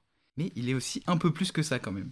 Pour moi, ce, ce long métrage, je sais pas ce que t'en penses, c'est l'illustration parfaite de ce qu'est une suite réussie.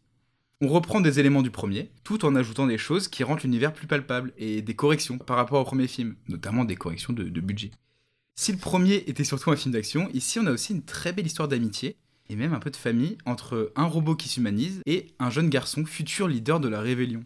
C'est assez intéressant quand même parce que c'est un, un mec qui va se battre contre les robots, qui devient ami avec un robot. Enfin, franchement, je trouve que c'est très très Et beau surtout, ce ce qui est intéressant, c'est qu'on sait assez rapidement dans le film que le petit John Connor, ben, il, il connaît déjà tout de l'avenir. Tu vois ce que je veux dire ou pas? Non, pas du tout. Bah en fait, dans le film, à un moment, il raconte, du coup, au T800 joué par Schwarzenegger, que il sait que c'est lui, John Connor, le chef Ah oui, de oui, sa mère, elle lui a déjà raconté. Et du coup, euh, moi, je trouve ça très intéressant d'avoir ce, ce petit bonhomme, en fait, qui il vit sait avec qu'il tout a un élu. ça. euh, Ouais, il sait qu'il est un élu. T'imagines la pression Ah, c'est horrible. T'as 10 ans, Mais c'est vraiment ça le truc de. t'as 10 ans, et puis on vient te voir, et puis on fait, tu auras l'élu. C'est vraiment ça, être d'un élu, même dans les récits euh, religieux un peu qui ont créé cette figure de l'élu. Enfin, tu vois, euh, par exemple, Jeanne d'Arc, elle sait qu'elle est l'élu.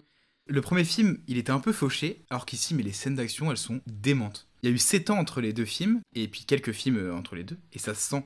Et moi, j'aime beaucoup, comme j'ai évoqué dans Abyss, ce mélange d'images réelles, de vraies explosions, des vrais accidents de voiture, avec des effets spéciaux numériques qui sont juste en fait pour le nouveau Terminator, qui a des pouvoirs qui ressemblent beaucoup euh, à de l'eau. On revient encore sur l'eau. hein. Même le Terminator, il est liquide quand Ah bah quand oui, il y a- Cameron, puis il y, euh, a- il y a toute cette idée de façon de, de liquidité, euh, entre guillemets, chez, chez chez Cameron. Et qui, par contre, encore une fois, très bien maîtrisé, parce que du coup, les effets spéciaux, enfin là, la, la CGI du, Elle du parfaite. T-1000 n'a pas pris une ride. Ça, c'est incroyable. D'avoir un film des 91 qui a pas pris une ride, c'est complètement fou. Dans le premier film, en plus, on avait peu de scènes dans le futur parce que ça coûtait trop cher et elles étaient tournées en gros autour dans le même décor. Alors qu'ici, on a des combats mais démentiels quoi, dans une ambiance très réussie. Pas trop non plus parce que le, le Terminator, ça a toujours été une saga qui se concentre sur le, sur le présent, mais quand même, elle, donne de la consistance quoi, je trouve, à l'univers. Ouais, bah surtout au début, c'est surtout au début, voilà. On, Ouais. on reprend, on a toujours l'image de ce début d'un Terminator qui écrase un crâne humain. Ouais. Sauf que là, on en voit un peu plus, euh, du coup, sur, sur cette fameuse guerre. Seul petit bémol, quand même, on s'est dit, John Connor adulte, pas très charismatique. Non, pas du tout. On s'en bat les couilles. Voilà. Mais en fait, il a pas de rôle en même temps. Donc Oui, il peut pas mettre, mais- il sait pas mettre un acteur de. On va prendre Marlon Brando pour une scène. non, fais pas ça. Mais là, c'est vrai que. euh, Ouais. Oh, Ils, ont- sont rentrés, quel ils sont gueule. rentrés dans un café, ils ont fait Qui veut être chef de rébellion? Ils ont dessiné une cicatrice au stylo. Et le rôle de Schwarzy aussi, c'est beaucoup étoffé. Et dans le premier, en fait, dans le premier, il jouait une machine sans émotion, alors qu'ici, il joue la même machine, mais qui s'ouvre petit à petit à l'émotion. Et moi, je trouve qu'on se croirait presque dans une nouvelle de l'écrivain Asimov.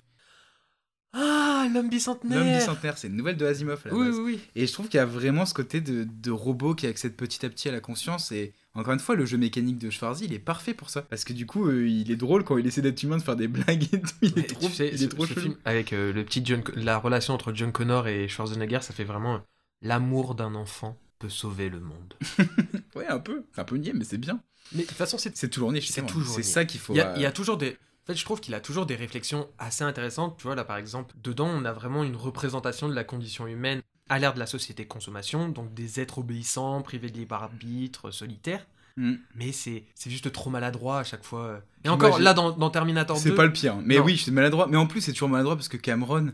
Enfin, je veux dire, moi, il, me fait toujours rire à critiquer la technologie tout en la faisant avancer tout le temps. Enfin, il est dans une que- contradiction. Cet homme est une contradiction. C'est c'est vrai. Bah du coup, pour moi, le petit défaut du film, défaut récurrent, dans la filmo de Cameron, c'est encore une fois la place de la femme. À la fin du 1, on nous promettait une Sarah Connor ultra badass. Mais elle l'est. elle est badass dans ce deuxième film, je suis d'accord. Mais encore une fois, syndrome Trinity. Elle est badass, mais c'est pas elle qui fait avancer le scénario. Au contraire, elle le fait même reculer par des conneries qu'elle va faire. Et c'est toujours en fait le, jeune John Connor, c'est un enfant de 10 ans quoi, et son robot qui... Enfant de 10 ans qu'elle a, dû avoir, selon le, la temporalité employée dans le film, à 10 ans. En plus, ce robot qui devient un peu une figure paternelle pour l'enfant, bah ça, moi ça me questionne par rapport à la figure paternelle. que Dans Avatar, c'est un peu la même chose. Euh, même dans Avatar 2, on en parlera, mais Cameron il fait dire plusieurs fois à son personnage un, un homme, c'est fait pour protéger sa famille.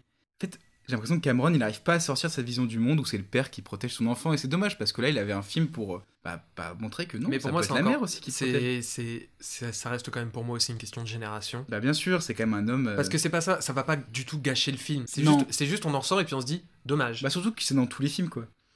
Mais ça reste malgré tout un film d'action complètement dément où on, co- on commence à comprendre, là je trouve vraiment le génie technique de Cameron. Là on commence à se dire, ouais il va faire des dingueries. Et avec Avatar et Titanic, il va devenir vraiment le réal qui pousse les limites de la technologie à chaque film. Oui, mais encore une fois, tu vois, c'est ce que je te disais, c'est pas juste. euh, Enfin, oui, il y a de la technologie, oui, c'est un film d'action, oui, pour plein de choses comme ça, mais il y a quand même à chaque fois une certaine vision dans, dans ces films. Tu vois, là, on a quand même aussi la vision funeste du monde provoquée par une société capitaliste, privée de solidarité et de, de réflexion. Privée de réflexion aussi. Enfin, tu vois, il y a- y, a Oui, toujours. c'est vrai qu'il y a ce truc où elle, elle dit ça va être la fin du monde et tout, tout le monde dit mais n'importe quoi, tout se passe bien, alors qu'en fait on voit les prémices déjà du. Voilà, donc tu vois, il y y a encore ce, ce, ce truc de, Bien sûr, oui, de- du personnage en plus féminin qui est fort, bah, qui en plus a raison. Ouais. Généralement, bah, les personnages euh, masculins autour, ils sont cons. Tu vois, par exemple, bah, bah, dans ce film-là, la personne qui crée en soi euh, la fin du monde, c'est un homme. Ouais, bien sûr. C'est pour ça que c'est toujours entre les deux, Cameron. Faut pas non plus le caricaturer euh, en disant que c'est euh, juste un gros macho et tout. Non, non, je non, pense que mais c'est même très loin de là. Il, Très il loin de fait là. partie des réalisateurs les plus féministes. hollywoodien, hollywoodien. hollywoodiens les plus féministes, et surtout de cette époque-là. Ouais. Mais, c'est toujours reste- trop maladroit et ça, et du coup, c'est pas mené ju- jusqu'au bout. Et quand c'est dans les années 90, c'était pas grave, mais quand on invoquera la même chose pour Avatar 2, on se dit, ouais, et là, Cameron entre deux. T'aurais peut-être pu euh, lire un peu plus Simone de Beauvoir. Petite anecdote. Savais-tu que sur le tournage du film, Cameron a failli mourir? Ah bah putain, c'est un running gag ça. après une explosion Ouais, bah ça. Il y a eu un éclat d'obus qui s'est logé juste à côté de son cœur. Et après, il est devenu Iron Man. Voilà, c'était c'était ma dernière anecdote. euh, Première et dernière sur Terminator 2. Non, quand même, film incroyable. ouais, film incroyable, mais je Plus trouve qu'incroyable. Ouais. En fait, pour moi, pour moi, le film, il compense un peu la niaiserie de Cameron parce que là, c'est vraiment un pur film d'action qui marche, quoi. Et ça, et ça, il sait faire. Et ouais, ouais, c'est une dinguerie. Moi, c'est un de mes films d'action euh, bourrin préférés, quand même. Ça, c'est sûr. C'est ça, la course-poursuite en moto avec le camion, Insane. incroyable. des, des répliques, encore une fois, ben, le Hasta la vista baby. Incroyable quand ça arrive. On Voilà. va pas dire a- incroyable, mais a- on l'aime trop. L'image, l'image juste quand il s'arrête avec la moto, qui se retourne et qui, et qui pointe comme ça avec, le, avec son fusil à pompe. Mm. Incroyable. Quand il arrive face au T- la, la première confrontation avec le T-1000, là, dans, pas dans Mm. un hôpital ou dans une école, je sais plus Ouais, trop. il, il est dans tout le couloir, il lui tire des balles. Des C'est balles. Incroyable. Le- Arrête de dire incroyable Incroyable Non, il est, il est super ce film. Incroyable. Mais on va enchaîner sur un film un peu moins incroyable. Malheureusement, qui aurait pu. How'd it go at the convention, honey? You were the big hit of the show. It's fantastic. It's I love computer business. For 15 years, Harry Tasker's been leading a double life. Hi, it's Helen. Is he in? Is it a water heater? From James Cameron, director of Aliens and T2. Yeah, but they were all bad. True Lies. What can I say? I'm a spy.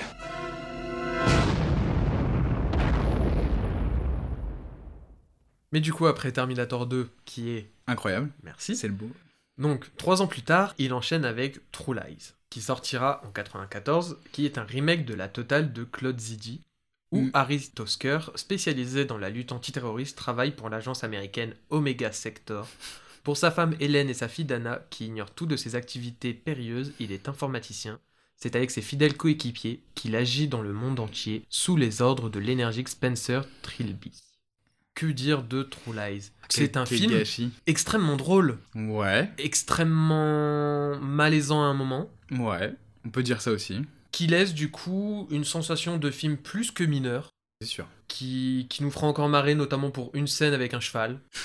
Mais sinon, c'était c'était pas foufou. Bah, c'est pas. En fait, c'est surtout pas fou. Non, t'as. t'as- Non, non, t'as non, construit- non, C'est pas foufou parce qu'en fait, on a deux choses dans ce film. On a une parodie de film d'action qui, pour le coup, elle est très bien réussie.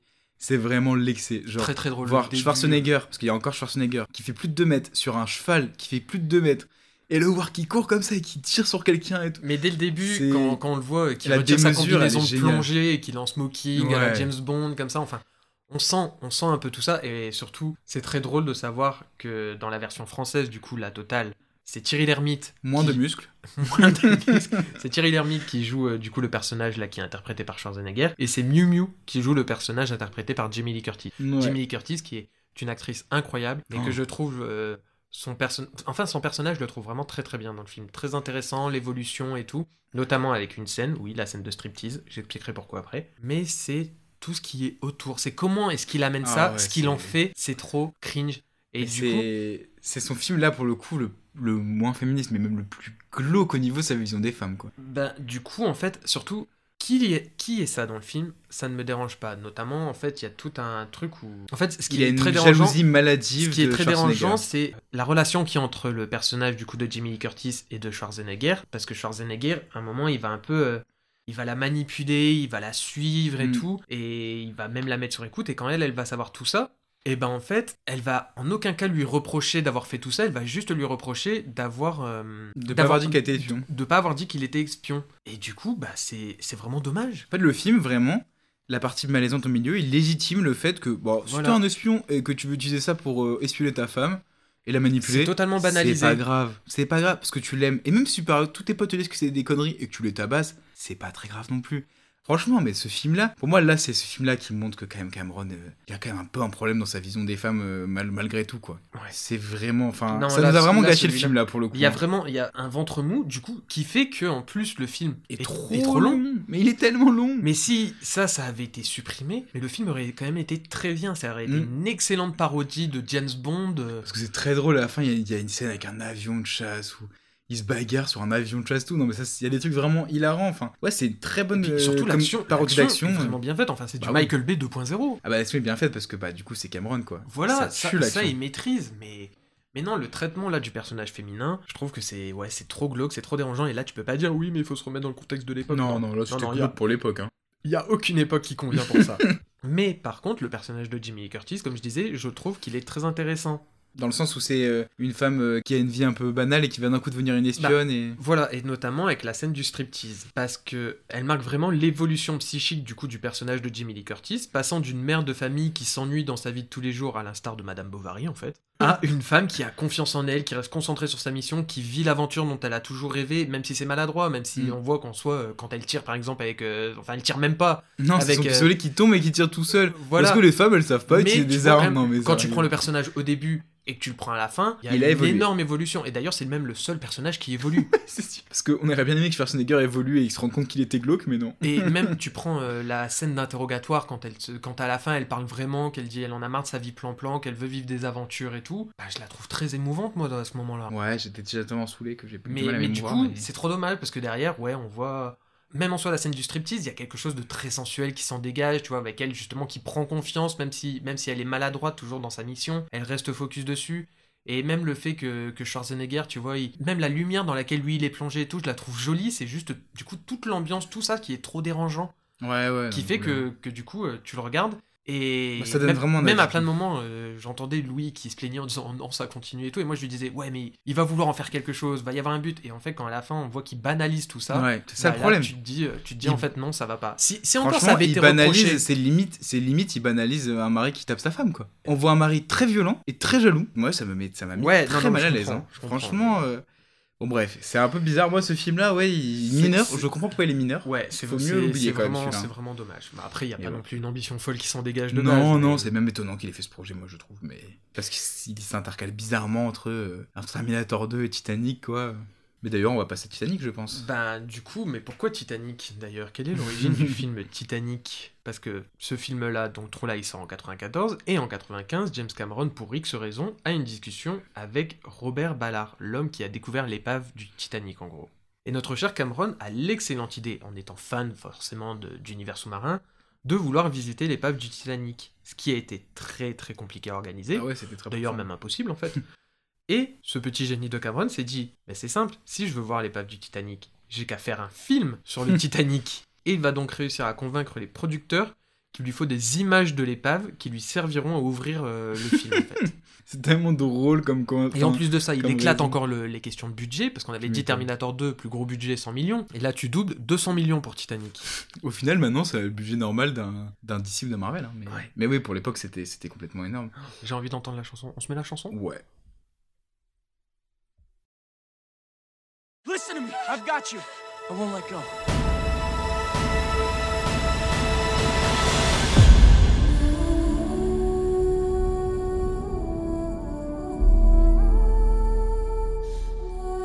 Titanic was called the ship of dreams. And it was. It really was.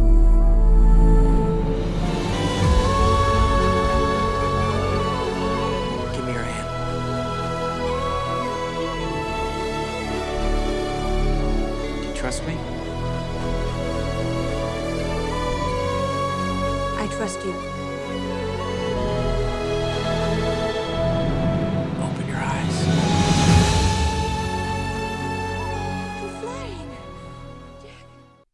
J'ai longtemps sous-estimé Titanic sorti en 97, un an avant ma naissance. Toi, c'était ta naissance par contre. Vas-y, tu J'aurais peux pu voir au cinéma. tout- toutes les infos confidentielles de ma vie. J'avais le souvenir d'un film d'amour euh, vu en famille sans beaucoup d'intérêt, jusqu'à ce que je le revoie il y a quelques années en ciné-concert, et j'avais pris une putain de claque. Titanic, c'est Roméo et Juliette mélangés au naufrage du Titanic. C'est Wendell qui m'a dit ça hier. On suit deux personnages, Jack, un jeune garçon pauvre, et Rose, une jeune fille très riche. Mais ici, ce qui sépare les deux amants, c'est pas le fait que leur famille se déteste, mais un thème bien plus contemporain, le fait qu'ils ne viennent pas du même monde social. Ils vont s'aimer une nuit, avant que le bateau sur lequel est né leur idylle sombre au fond de la mer, séparant le couple d'une nuit. J'ai dit deux fois nuit, c'est dommage, c'était pas mal, je trouve. Ce film, vraiment, il est merveilleux. Alors, c'est peut-être parce que je suis un peu fleur bleue aussi, mais Bah, c'est pas pour rien, film le plus rentable de tous les temps pendant très Ouais. longtemps. ça, c'est sûr. On a assez peu évoqué le fait que Cameron, il aime faire des films longs, souvent même trop longs. Mais là, pour le coup, la longueur, elle a jamais été aussi bien justifiée que pour Titanic. Parce que le long métrage, il est vraiment construit en deux parties. Une première autour de la rencontre et de l'histoire d'amour, et une deuxième qui est vraiment un film catastrophe, qui est juste hallucinant techniquement. Dans la première partie, on a une ambiance euh, digne d'un roman de Balzac, en gros une comédie humaine. On découvre les différentes parties du bateau, qui symbolisent des classes sociales, et les deux jeunes gens qui essayent d'aller contre cette fragmentation de l'espace social. Ils veulent s'aimer hors des conventions. Moi j'aime beaucoup en fait le, le fait que leur amour soit symbolisé par l'œuvre d'art, par le fait que Rose elle le peigne au milieu du film. Non, c'est c'est- c'est Jack qui. Jack il la peigne, oui j'ai pas pourquoi Bah, j'ai inversé. c'est- Ça tombe bien, mon anecdote est là-dessus. Comme si en fait l'art devait aller contre les conventions sociales, et là pour le coup Cameron quelques années après retombe sur euh, le boulot de Ridley Scott un petit peu. Et ben, sache que ce fameux dessin, Hmm. c'est Cameron qui l'a fait. Oh. Parce que Cameron aime dessiner. Oh il a beaucoup de talent cet homme. Et la main qu'on voit d'ailleurs sur le portrait, c'est la main de Cameron en Ah. fait. C'est lui qui est en train de C'est dessiner. pour ça qu'il a des gros comme DiCaprio. Mais du coup, ouais, non, non, voilà, ça c'est- c'est c'est Cameron. Cette première partie du film, je trouve qu'elle pourrait presque se suffire à elle-même, mais au bout d'une heure trente, le bateau commence à couler. Et là, tout se déchaîne. Et c'est juste le film catastrophe le plus impressionnant que j'ai jamais vu, et je pense le plus impressionnant jamais réalisé à Hollywood. Alors après, c'est un genre que j'aime pas trop le film catastrophe, mais Bon, ça dépend. hein. Pour beaucoup, c'est 2012. hein.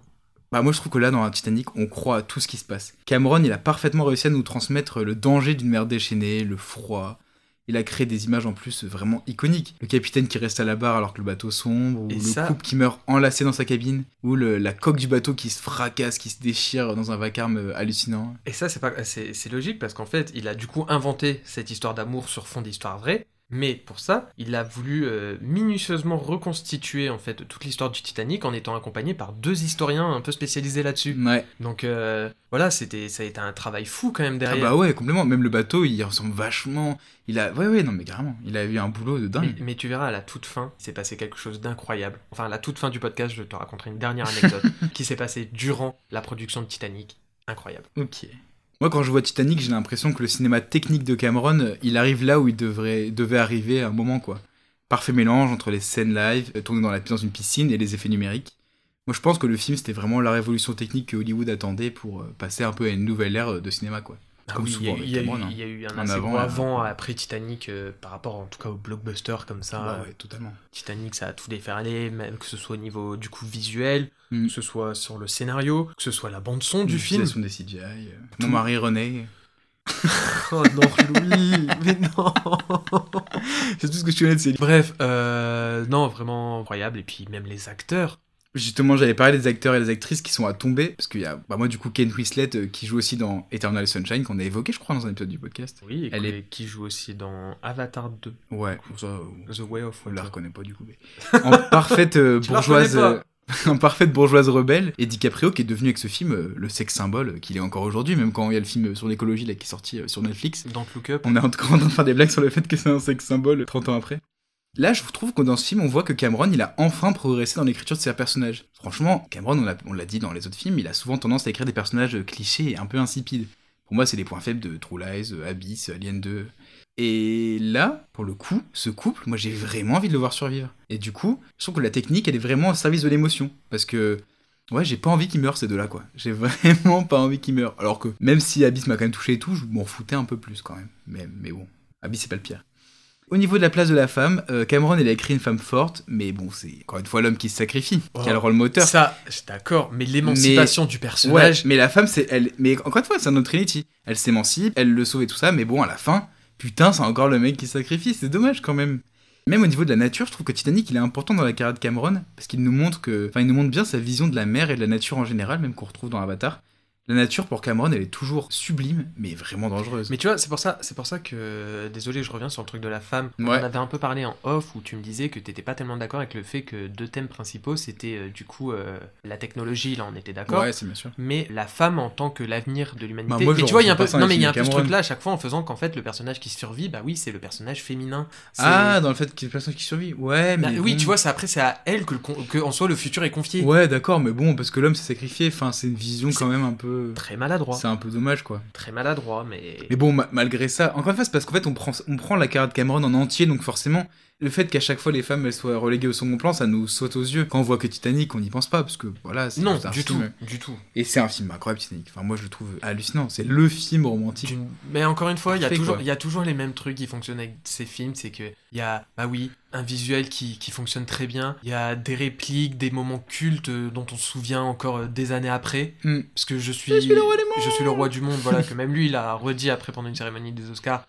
Enfin, c'est fou. Le film, je crois que c'est 11 Oscars. Ouais, ouais, raflé. alors là, à partir de celui-là, Cameron, il pète tout. hein. Enfin, il, il, il- beaucoup il de a tout raflé, donc euh, voilà. Non, non, de toute façon, après, il y a eu une longue pause, mais on en parlera après. Mais non, Titanic, c'est un chef-d'œuvre. Titanic, c'est clairement un chef-d'œuvre. Et même moi qui l'ai pas vu là depuis, je dirais facilement 10 ans, puisque j'ai pas eu le temps de le revoir lui, quand même des souvenirs du film très très marquants, des Ah, moi, je scènes pense qui que quand tu le marquent. reverras, tu vas Je veux dire, quand, hein. quand c'est elle qui va, qui va le détacher. Ouais, euh, qu'elle tape dans les menottes, machin et tout. voilà, tu vois, c'est incroyable. C'est elle en fait qui mène un peu la danse du film quand même. Lui, Ouais, lui ouais. il aide juste en fait à, à se libérer de, de ses chaînes un peu. C'est vrai, on peut le voir comme ça aussi, le film, je suis d'accord. Mais mais c'est vrai que du coup, c'est un peu. En fait, c'est un peu comme si la fin, le fait que Jack, il montre qu'en fait, elle a plus besoin de quelqu'un pour euh, continuer son émancipation. Oui, on pourrait le voir comme ça, et même le personnage, parce qu'on la voit aussi euh, vieille dans le film, et c'est vrai qu'elle est. Tu vois, il y a, une il y a un femme de libérée qui s'est libérée des conventions so- il y a- y, un peu plusieurs niveaux de lecture, mais en soi, ça reste très maladroit et. Ouais, c'est juste ça en fait, c'est maladroit.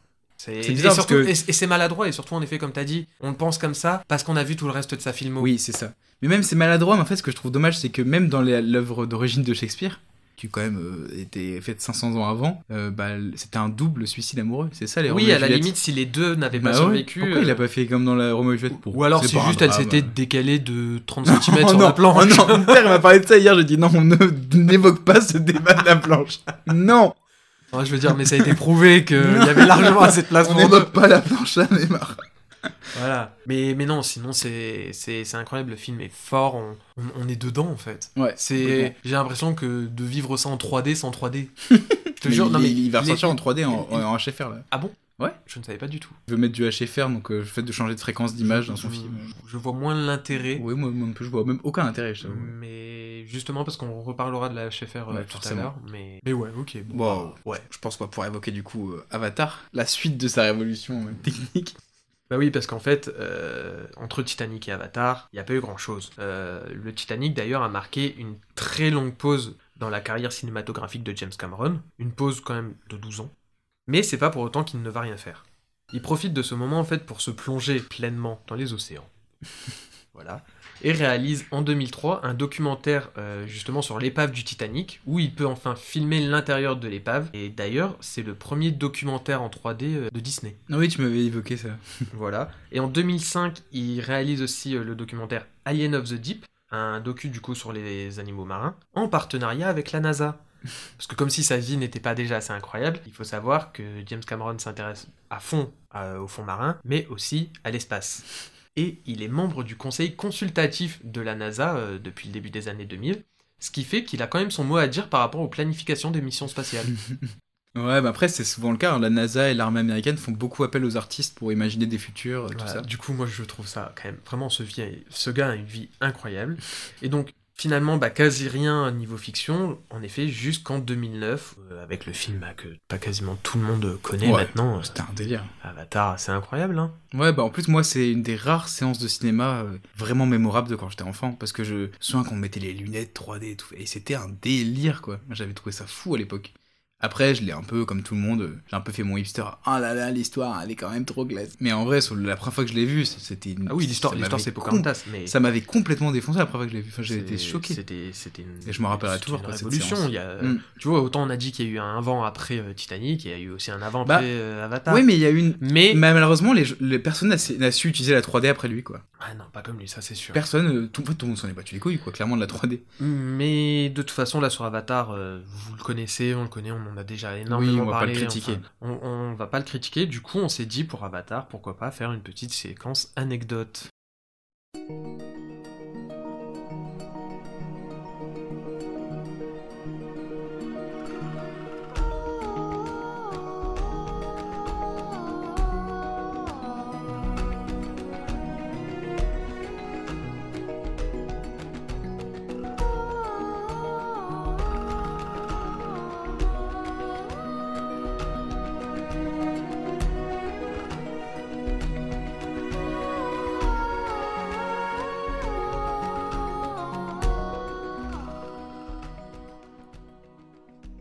Sorti en 2009, Avatar est un aller simple pour la planète Pandora et son univers bioluminescent foisonnant de détails. Qu'on aime ou qu'on n'aime pas le film, on ne peut pas nier que celui-ci est resté, euh, il me semble que c'est 10 ans, comme le plus gros succès du box-office mondial avant Ça a de- remplacé Titanic, du coup ça a remplacé Titanic, c'était Jack Cameron, qui ensuite a été remplacé par Avengers Endgame, et Avatar là maintenant est repassé devant étant donné qu'il est ressorti euh, pendant un moment. Et peut-être qu'Avatar 2 deviendra premier. hein. Je le souhaite. Je le souhaite pour euh, l'avenir du cinéma. Voilà, donc Avatar toujours en tête des plus gros succès du box-office. Donc ça a vraiment, on peut pas le nier. Et surtout, il a marqué à tout jamais de son empreinte le monde du 7e art. Et comme vous devez vous en doter, lui aussi contient son petit lot d'anecdotes. Alors, il faut savoir que le plus gros succès de l'histoire du cinéma a été téléchargé illégalement 16,6 millions de fois. Ce qui fait que le film de James Cameron se place donc aussi en tête du top 10 des films les plus piratés selon le site torrentfreaks.com, suivi de Kick-Ass avec 11,4 millions et Inception avec 9,7 millions. Bon, ça va souvent de pair, le succès et le téléchargement illégal, non certainement. Euh, James Cameron a planché sur le scénario et l'univers d'Avatar depuis près d'une quinzaine d'années. Bah, vu qu'il a fait une pause de 13 ans, c'est assez logique finalement. Bah, en fait, il l'a taffé un peu avant son Titanic. Ouais. Euh, mais au dire du cinéaste, si son projet a été si longtemps repoussé, c'est pour des raisons essentiellement techniques. Mais oui, j'avais déjà entendu dire qu'il attendait que la technologie soit prête, Voilà. et heureusement, il aurait fait 15 En fait, ans avant. les effets spéciaux, même fournis par euh, ILM, qui était pourtant, enfin, qui est pourtant à la pointe de la technologie, ne permettaient pas de, de donner en fait, euh, de concrétiser l'univers qu'il avait en tête, jusqu'à la révolution Gollum Hmm. du Seigneur des Anneaux Ouais. euh, dans les deux tours. C'est à cette époque que Cameron décide en fait de ressortir le projet euh, des tiroirs et de, se dire allez, là, ça va être possible. Bah oui, il a repris la technique euh, qu'utilisait pour, La motion capture. La motion capture. ouais. Exactement. Si Avatar a été intégralement tourné devant des fonds bleus et verts, James Cameron a toutefois voulu que ses acteurs restituent à l'écran les sensations que l'on peut ressentir en forêt. C'est pour cette raison qu'il a entraîné tous ses comédiens dans un trek en pleine jungle hawaïenne en amont du tournage. Et est-ce qu'il a failli mourir? Alors là, pour l'instant, j'ai pas d'infos là-dessus. Sinon aussi, euh, il devait y avoir un autre casting. Pendant un temps, Matt Damon et Jake Gyllenhaal ont été approchés pour interpréter Jack Sully. Si Matt Damon refuse le rôle pour Invictus de Clint Eastwood, excellent film aussi, Ouais, il a bien choisi. il rate quand même 600 millions de dollars, car Cameron avait proposé 10% du box-office. Pour l'acteur principal? Il lui avait proposé, si tu viens, euh, t'auras 10% du box-office. Putain. Et pendant la promo de Le Mans 66, il y a Matt Damon qui, pendant une interview, qui est revenu dessus avec euh, Christian Bale et qui a dit J'ai dit non à James Cameron. Quel idiot j'ai été Et j'ai trouvé ça très très drôle. Mais pour Gyllenhaal, c'est un peu différent, car après réflexion, James Cameron en fait souhaitait un acteur beaucoup moins connu pour que le personnage en fait paraisse plus vrai. Alors du coup, peu connu à l'époque, il pensait à Chris Pratt, qui avait passé l'audition pour le rôle, mais il n'a pas été retenu. Hmm. Et à la place, on a eu un acteur euh, insipide au possible. Il y a eu, il y a eu aussi Chris Pine, Mhm. qui, qui était révélé par son rôle euh, du capitaine Kirk à l'époque euh, dans le reboot de Star Trek. Ouais. Quelques années après euh, la sortie d'Avatar, il avait avoué qu'Avatar avait été son pire casting. le comédien a retenu finalement euh, Sam Worthington, que tu trouves insipide au Bah, il est possible. possible, tout le monde est d'accord pour le dire. hein. Ça fait un personnage. Euh, Ouais, de toute façon, sa carrière après, elle est pas très brillante. Non, le seul autre film notable vraiment de lui, c'est le, choc des titans. Ouais. C'est Ouais, pas- rapide en plus. Mais c'est étonnant quand même que qu'il ait pris un acteur. Je pense qu'il a voulu prendre un acteur très ba- banal parce que comme ça on pouvait s'im- s'imprégner de Pandora nous aussi. Exactement. Mais C'est- bon. bah voilà, c'était c'était juste pour ça, pour que n'importe qui puisse euh, se mettre à la place du gars, parce que Oui, euh, c'est quand même compliqué de se mettre à sa Non. place. Mais c'était, ouais, bah, comme c'est dit en fait, pour faire plus vrai. Pour... C'est ça. Que tu veux pas te mettre à la place de Schwarzenegger quoi. C'est ça. Mais pour le rôle féminin, c'était différent aussi. Euh, avant que, Sig- que Sigourney Weaver ne revienne, d'autres actrices avaient été envisagées pour le rôle du Dr. Grace Augustine, euh, notamment euh, Jamie Lee Curtis ou Jodie Foster. Bah les deux auraient été très bien. Les deux auraient le été très euh. bien. Et pour dire à quel point James Cameron kiffe cet univers, après avoir travaillé sur l'histoire et la culture des navis, l'équipe de production s'est attaquée à la langue. Il était clair que l'idiome inventé devait être assez simple à prononcer pour les acteurs et ne devait ressembler à aucune autre langue qui existe. Donc James Cameron a fait appel au docteur Paul Fromer, diplômé en linguistique, et cette nouvelle langue compte environ plus de 1000 mots. Oui mais là finalement encore une fois il s'est inspiré du, Seigneur- du Seigneur des Anneaux et de Tolkien qui a créé plein de langues pour son univers. Oui, ou- ah oui, non, non, mais, mais totalement. De toute façon, il, il est premier à dire, euh, à tout le temps, euh, dire ses inspirations et compagnie. Non, est- mais carrément c'était juste pour le, le signifier, Ouais, ouais. c'est vrai que c'est encore une inspiration de Seigneur des Anneaux. hein. Totalement. Donc là, c'était un peu les seules infos que j'avais, enfin les seules anecdotes que j'avais sur le premier Avatar. J'en ai quand même deux sur, euh, sur Avatar 2, Ouais. justement, avant qu'on parle du film. En 2013, il a été question qu'Arnold Schwarzenegger rejoigne Avatar La Voix de l'eau, dans le rôle d'un bad guy en gros.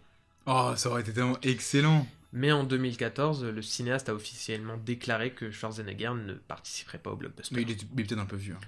2014. euh, Sinon, James Cameron a demandé beaucoup d'efforts à ses comédiens, comme celui de subir un entraînement drastique afin de tenir longtemps sous l'eau sans respirer. Oui, parce que Ah. James Cameron a un peu une réputation de, de tyran. de gros tarés. D'ailleurs, tu disais qu'il aimait. Kubrick, bah c'est comme Kubrick. un Voilà, parce taré. qu'il aime bien, en fait, euh, Cameron part du principe, il me semble que c'était euh, c'était Sigourney Weaver qui avait peut-être dit ça. En fait, Cameron est prêt à mourir pour ses films, et il attend la même chose de ses comédiens. Compliqué quand même. Ouais. Non, C'est vraiment, c'est très très. Vraiment, il y a souvent des gros problèmes avec lui, et même tous ceux qu'on a pu citer au début. J'ai beaucoup dit les autres, les autres, mais je pense que Cameron avait quand même une belle part. euh, Oui, bien sûr, c'est facile de toujours. Voilà. Mais du coup, pour revenir à cet exercice euh, d'apnée, Kane Winslet a d'ailleurs tout donné pour ce rôle, parce qu'elle joue du coup, en fait, euh, la, la chef, enfin la femme du chef des Mekkaïna. Ah, c'est elle, Kate Winslet? C'est elle. Waouh, on reconnaît pas.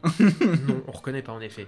Mais du coup, elle a explosé le, le record d'apnée. Elle a, elle a dit J'ai tenu 7 minutes et 14 secondes sous l'eau. L'actrice a en effet battu du coup le record de Tom Cruise de la plus longue apnée sur le tournage d'un long métrage. Euh, Tom Cruise qui avait tenu 6 minutes pour euh, euh, Mission Impossible Rogue Nation. Gros taré. Ouais, c'est quand même pas mal. Voilà, c'était un peu tout ce que j'avais sur les anecdotes liées à l'univers d'Avatar. Et dernier petit point, Avatar, après. Avatar, premier du nom, euh, du coup en 2012, James Cameron devient aussi le premier homme à descendre en solitaire sur le site le plus profond de la croûte terrestre à 10 898 mètres de profondeur. Dans Voilà. un sous-marin ou quoi Oh ouais, il y est resté plusieurs heures pour récupérer des, des infos comme ça, des trucs. euh, Quel malade, putain. voilà. On est là-dessus. On est sur ce deux mecs. Bon, bon dans le présent, on part sur Avatar 2. On va pouvoir passer à Avatar 2, un film d'actu. Let's go. Let's go, vas-y.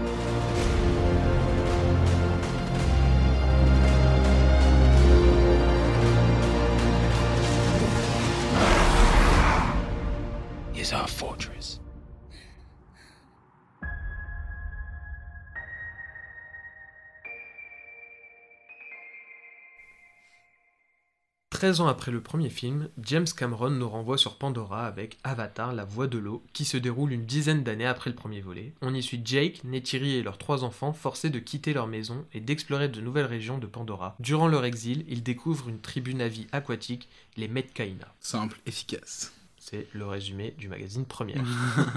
J'adore à chaque fois prendre un pomper peu- des trucs différents. C'est ça. Donc, déjà qu'on se le dise, visuellement, c'est incroyable. Ouais, ouais, c'est dingue. une dinguerie. euh, c'est ben, c'est vraiment une révolution en fait visuelle comme ça, enfin technique encore une fois, je trouve. Oui, oui. Après, Révolution, c'est moins choquant que pour Avatar 1 parce que. Parce que Mais ça, j'ai ma, petite j'ai ma théorie. euh, Mais bon, à bout d'un moment, il y, a il y a une limite. Ah oui. Et pour le coup, ça faisait très longtemps que j'ai pas vu un film en 3D. C'est très chiant parce que ça assombrit et que moi, que j'ai déjà des lunettes, donc ça fait deux paires. Par contre, ça apporte vraiment quelque chose techniquement Ouais. pour les combats parce que Cameron, il utilise ça. Quand les mecs, ils nous tirent une flèche, on se la prend dans la gueule et bam. Enfin, on a Ouais, la la 3D, c'est la, plus belle 3D que j'ai Ouais, j'ai vue. La meilleure la 3D. utilisation. En fait, Ouais, il oui, utilise vraiment, pour sa mise en scène, il pense la 3D. Mais c'est coup, vraiment trop dommage l'assombrissement que ça donne à l'image. Et moi, je pense que du coup, si j'ai le temps, j'irai peut-être me revoir le film sans la 3D pour pouvoir vraiment profiter pleinement des couleurs euh, de, de Bah la ouais. planète et tout. Bah, en fait, Cameron qui avait quand même créé une caméra 3D pour le premier film, une caméra qui filmait directement en 3D, j'aimerais beaucoup qu'il invente peut-être une technologie pour mieux la voir. Parce que les lunettes 3D, c'est un peu vieux comme technologie. Peut-être qu'il faudrait trouver quelque chose pour, euh, Bon ben, pour ne pas nous James. Cameron, si vous nous écoutez, s'il vous plaît, Bah euh, ouais. t'as fait un peu sur le projet, quoi. Franchement, c'est pas trop vous demander. Non, mais c'est faux aussi pas pour l'eau. Mais du coup, pour comprendre pourquoi le film, on en parle autant euh, sur Ah le oui. visuel, c'est parce qu'il il utilise ce qu'on appelle la HFR. Alors en gros, pour comprendre un peu la HFR, je vais essayer de vous résumer ça en 2-3 lignes. Euh, un film se compose de 24 images par seconde. Avec la HFR, on offre à celui-ci plus d'images, donc plus de détails, ce qui permet de fluidifier la 3D et d'augmenter la sensation de réalisme. Et dans le film, c'est surtout le cas euh, pour les scènes qui se passent sous l'eau ou dans les airs. Et vraiment, c'est utilisé à bon escient, car en plus, selon les scènes, James Cameron il va utiliser soit du 24 images, soit du 48 images par seconde, afin d'éviter, par exemple, euh, durant les scènes de discussion, on va pas avoir du 48 images par seconde pour pas avoir une sensation d'hyper-réalisme. Mm. Donc, il joue vraiment avec ça, il sait utiliser euh, une différente framerate, euh, en fait, tout au long du film, et ça passe très très bien. Ouais, ça passe plutôt bien aussi. Bah, parce que le Hobbit l'avait fait aussi, mais le Hobbit avait tout fait en 48 images par seconde, et ça crée ce qu'on appelle le soap opera effect. Parce que quand tu fais du cinéma en 24 images par seconde, ça donne cette impression de d'image un peu majestueuse. Mm. Quand tu fais des travelling, ça, ça floute ou des choses comme ça. Et le Hobbit, en faisant tout en 48, il donnait une impression de télé, parce que la télé a plus d'images par seconde, ou de jeux vidéo. Là, Cameron, il a pas voulu avoir cet effet, c'est pour ça qu'il a mis ça que dans les scènes d'action. Mais c'est vrai que du coup, c'est assez étrange, mais ça donne des scènes d'action assez dingues. Oui, mais Moi, je suis que- pas persuadé que j'ai pas envie que ça devienne une euh, chose trop commune. Non, faut pas. Parce que moi, j'aime beaucoup cet effet du cinéma, justement, avec 24 images qui donne un côté majestueux, des fois, à l'image. Ouais, non, non, Donc non, non, j'espère c'est que ça juste- c'est restera, bien si ça euh, reste quelque chose comme ça d'assez exceptionnel. Pour Tu vois, vraiment un les peu- un peu gros au même niveau- blockbusters. un peu même, au même niveau que la 3D. Que la 3D, moi je pense que la 3D, faut. Si on va voir un film par an avec de la 3D et de la HFR, ça suffit, on n'est pas juste. Enfin, pour moi, c'est pas une, une révolution qui doit changer tout le cinéma. Comme le fait de tout faire en numérique. Non, parce que c'est vrai que là, du coup. On perd quelque chose quand même. En plus, ben, forcément, on n'y est pas habitué. Mm. Et. On s'habitue si, quand même, hein. On est, on est habitué, si, par Si, rapport dans les aux jeux vidéo, euh, là, d'accord. Mais du coup, c'est ça qui est perturbant, parce qu'il y avait des moments, surtout, genre, des, des moments d'explosion en Mm. 48 images par seconde. Euh, je pense notamment au début où on voit un train qui, est, qui fait dérailler, enfin, avec une ambiance en- très western. Ouais. Ben, à ce moment-là, je me suis dit, tiens, ça me fait plus penser, en fait, à une cinématique de Red Dead Redemption. Bah là, là c'est vrai que le côté 3D, euh, HFR et images euh, numériques, euh, ça, on est à fond dans les potards. Quoi. Mais, encore moi, j'ai fois- pas envie que le cinéma aille, vers ça, mais je suis content que Cameron me le donne de temps en temps. Mais quoi. encore une fois, je, je ne sais pas. Enfin, c'est compliqué là de- d'imaginer ça, étant donné que c'est vraiment juste le début. Mais j'ai déjà l'impression que on peut pas faire mieux niveau HFR. On peut pas faire une meilleure utilisation de C'est comme ce celle-ci. qu'il avait fait avec la 3D, quoi. Voilà. Et pourtant, la HFR, la 3D, c'est des choses qui pourraient. Parce que du coup, qui pourraient aider le cinéma d'action, euh, notamment celui de super-héros, qui quand même euh, est souvent en ce moment assez dégueulasse techniquement. Là, Cameron, tain, il arrive, il met une sacrée claque, quoi. On a eu euh, Black Panther sous l'eau il y a, il y, a, il y a trois mois. Avatar 2, il arrive et il nous dit Ah ouais, bah, moi, les scènes sous l'eau, je les filme sous l'eau, je me mets de la HFR, de la 3D. enfin. Ouais, moi je trouve que le seul autre film où sous l'eau c'est incroyable, c'est Aquaman. Ouais, le silence, le silence, c'est déjà du, de Aquaman. voilà. Non, mais par contre aussi un autre point, euh, juste encore un petit truc technique, c'est que là donc il utilise encore la performance capture, Mm. mais il a dû utiliser trois types de performance capture. Parce que ne serait-ce que dans les extraits en fait qu'on avait pu voir avant la sortie du film, on voit euh, juste un des enfants de Jake et Neytiri qui plonge dans l'eau. Mm. Et du coup, bah, il fallait déjà trouver un moyen de filmer au-dessus de la mer. Ensuite, au même niveau que l'eau, quand il touche la surface de l'eau et quand il est sous l'eau. Et du coup, pour réussir à filmer tout ça à chaque fois, ouais, ils ont dû trouver différents moyens de, de motion capture. Je sais aussi que des fois, la motion capture, c'est fait. Des fois, le- elle est faite où les acteurs, en fait, jouent leur visage, mais assis. Hmm. Et on fait que leur visage et on leur fait un faux corps. Là, lui, il filme le corps. Donc, en fait, les corps des personnages numériques sont vraiment les corps des acteurs aussi. Donc, non, c'est vrai qu'il y a- pousse il y a la technique jusqu'au bout et, et ça, rend, ça rend vachement bien. Enfin, moi, ça. je les vois vivre, c'est ça. Ça, parce que là, c'est vraiment, c'est c'est vraiment, ben, comme, comme toute scène sous l'eau avec Cameron, c'est vraiment fait sous l'eau. Mm. Donc avec ces caméras qui sont exprès pour ça. D'ailleurs, Ouais. petite anecdote, ces caméras qu'il utilise juste pour filmer sous l'eau, il a créé ça euh, dans Abyss. Avec son frère, en fait, ils ont créé un système comme ça pour utiliser les caméras sous l'eau. Bah, du coup, c'est lui qui a créé la caméra 3D, la caméra sous l'eau. Là, il fait des caméras sous l'eau 3D HFR quand même. hein. Donc là, je pense que les caméras lui ont bien coûté quand même sur le film. hein. Mais Heureusement du que coup- c'était le plus cher. euh. Maintenant qu'on a parlé du visuel, un peu de tout ça, Mm. toi, t'en penses quoi du film? Moi, je suis un petit peu. Je trouve pas le film incroyable. Déjà, euh, c'est quand même vraiment, même si j'aime pas trop ce genre de, de phrase d'habitude, mais c'est quand même vraiment un peu une redite du, du 1.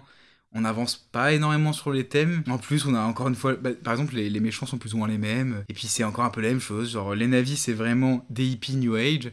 Et les, les, les autres, c'est des militaires débiles, quoi. Et on reste dans ce truc très Cameron de militaires débiles contre hippies. Ça, méri- ça mériterait peut-être un peu plus de, ouais, de subtilité, de choses comme ça.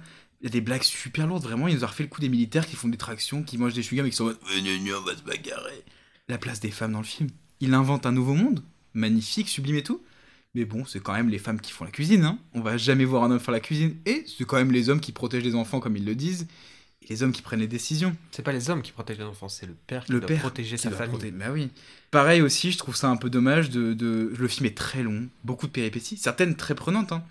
Mais on a des trucs narratifs qui sont utilisés dix fois. Genre euh, la capture des enfants. Il y a un moment, l'enfant qui fait une blague, qui fait Oh, je me suis encore fait capturer Mais oui, tu t'es encore fait capturer parce que Cameron, qui nous a fait des scénarios hyper variés avec Abyss, là, le scénario il tourne en boucle en fait. Malgré tout, c'est vrai que c'est vraiment du grand spectacle. Enfin, on en prend vraiment plein la gueule, les scènes d'action sont dingues et il y a un message naïf et, et bon, du coup, des fois un peu dommage, mais assez beau quand même sur la famille.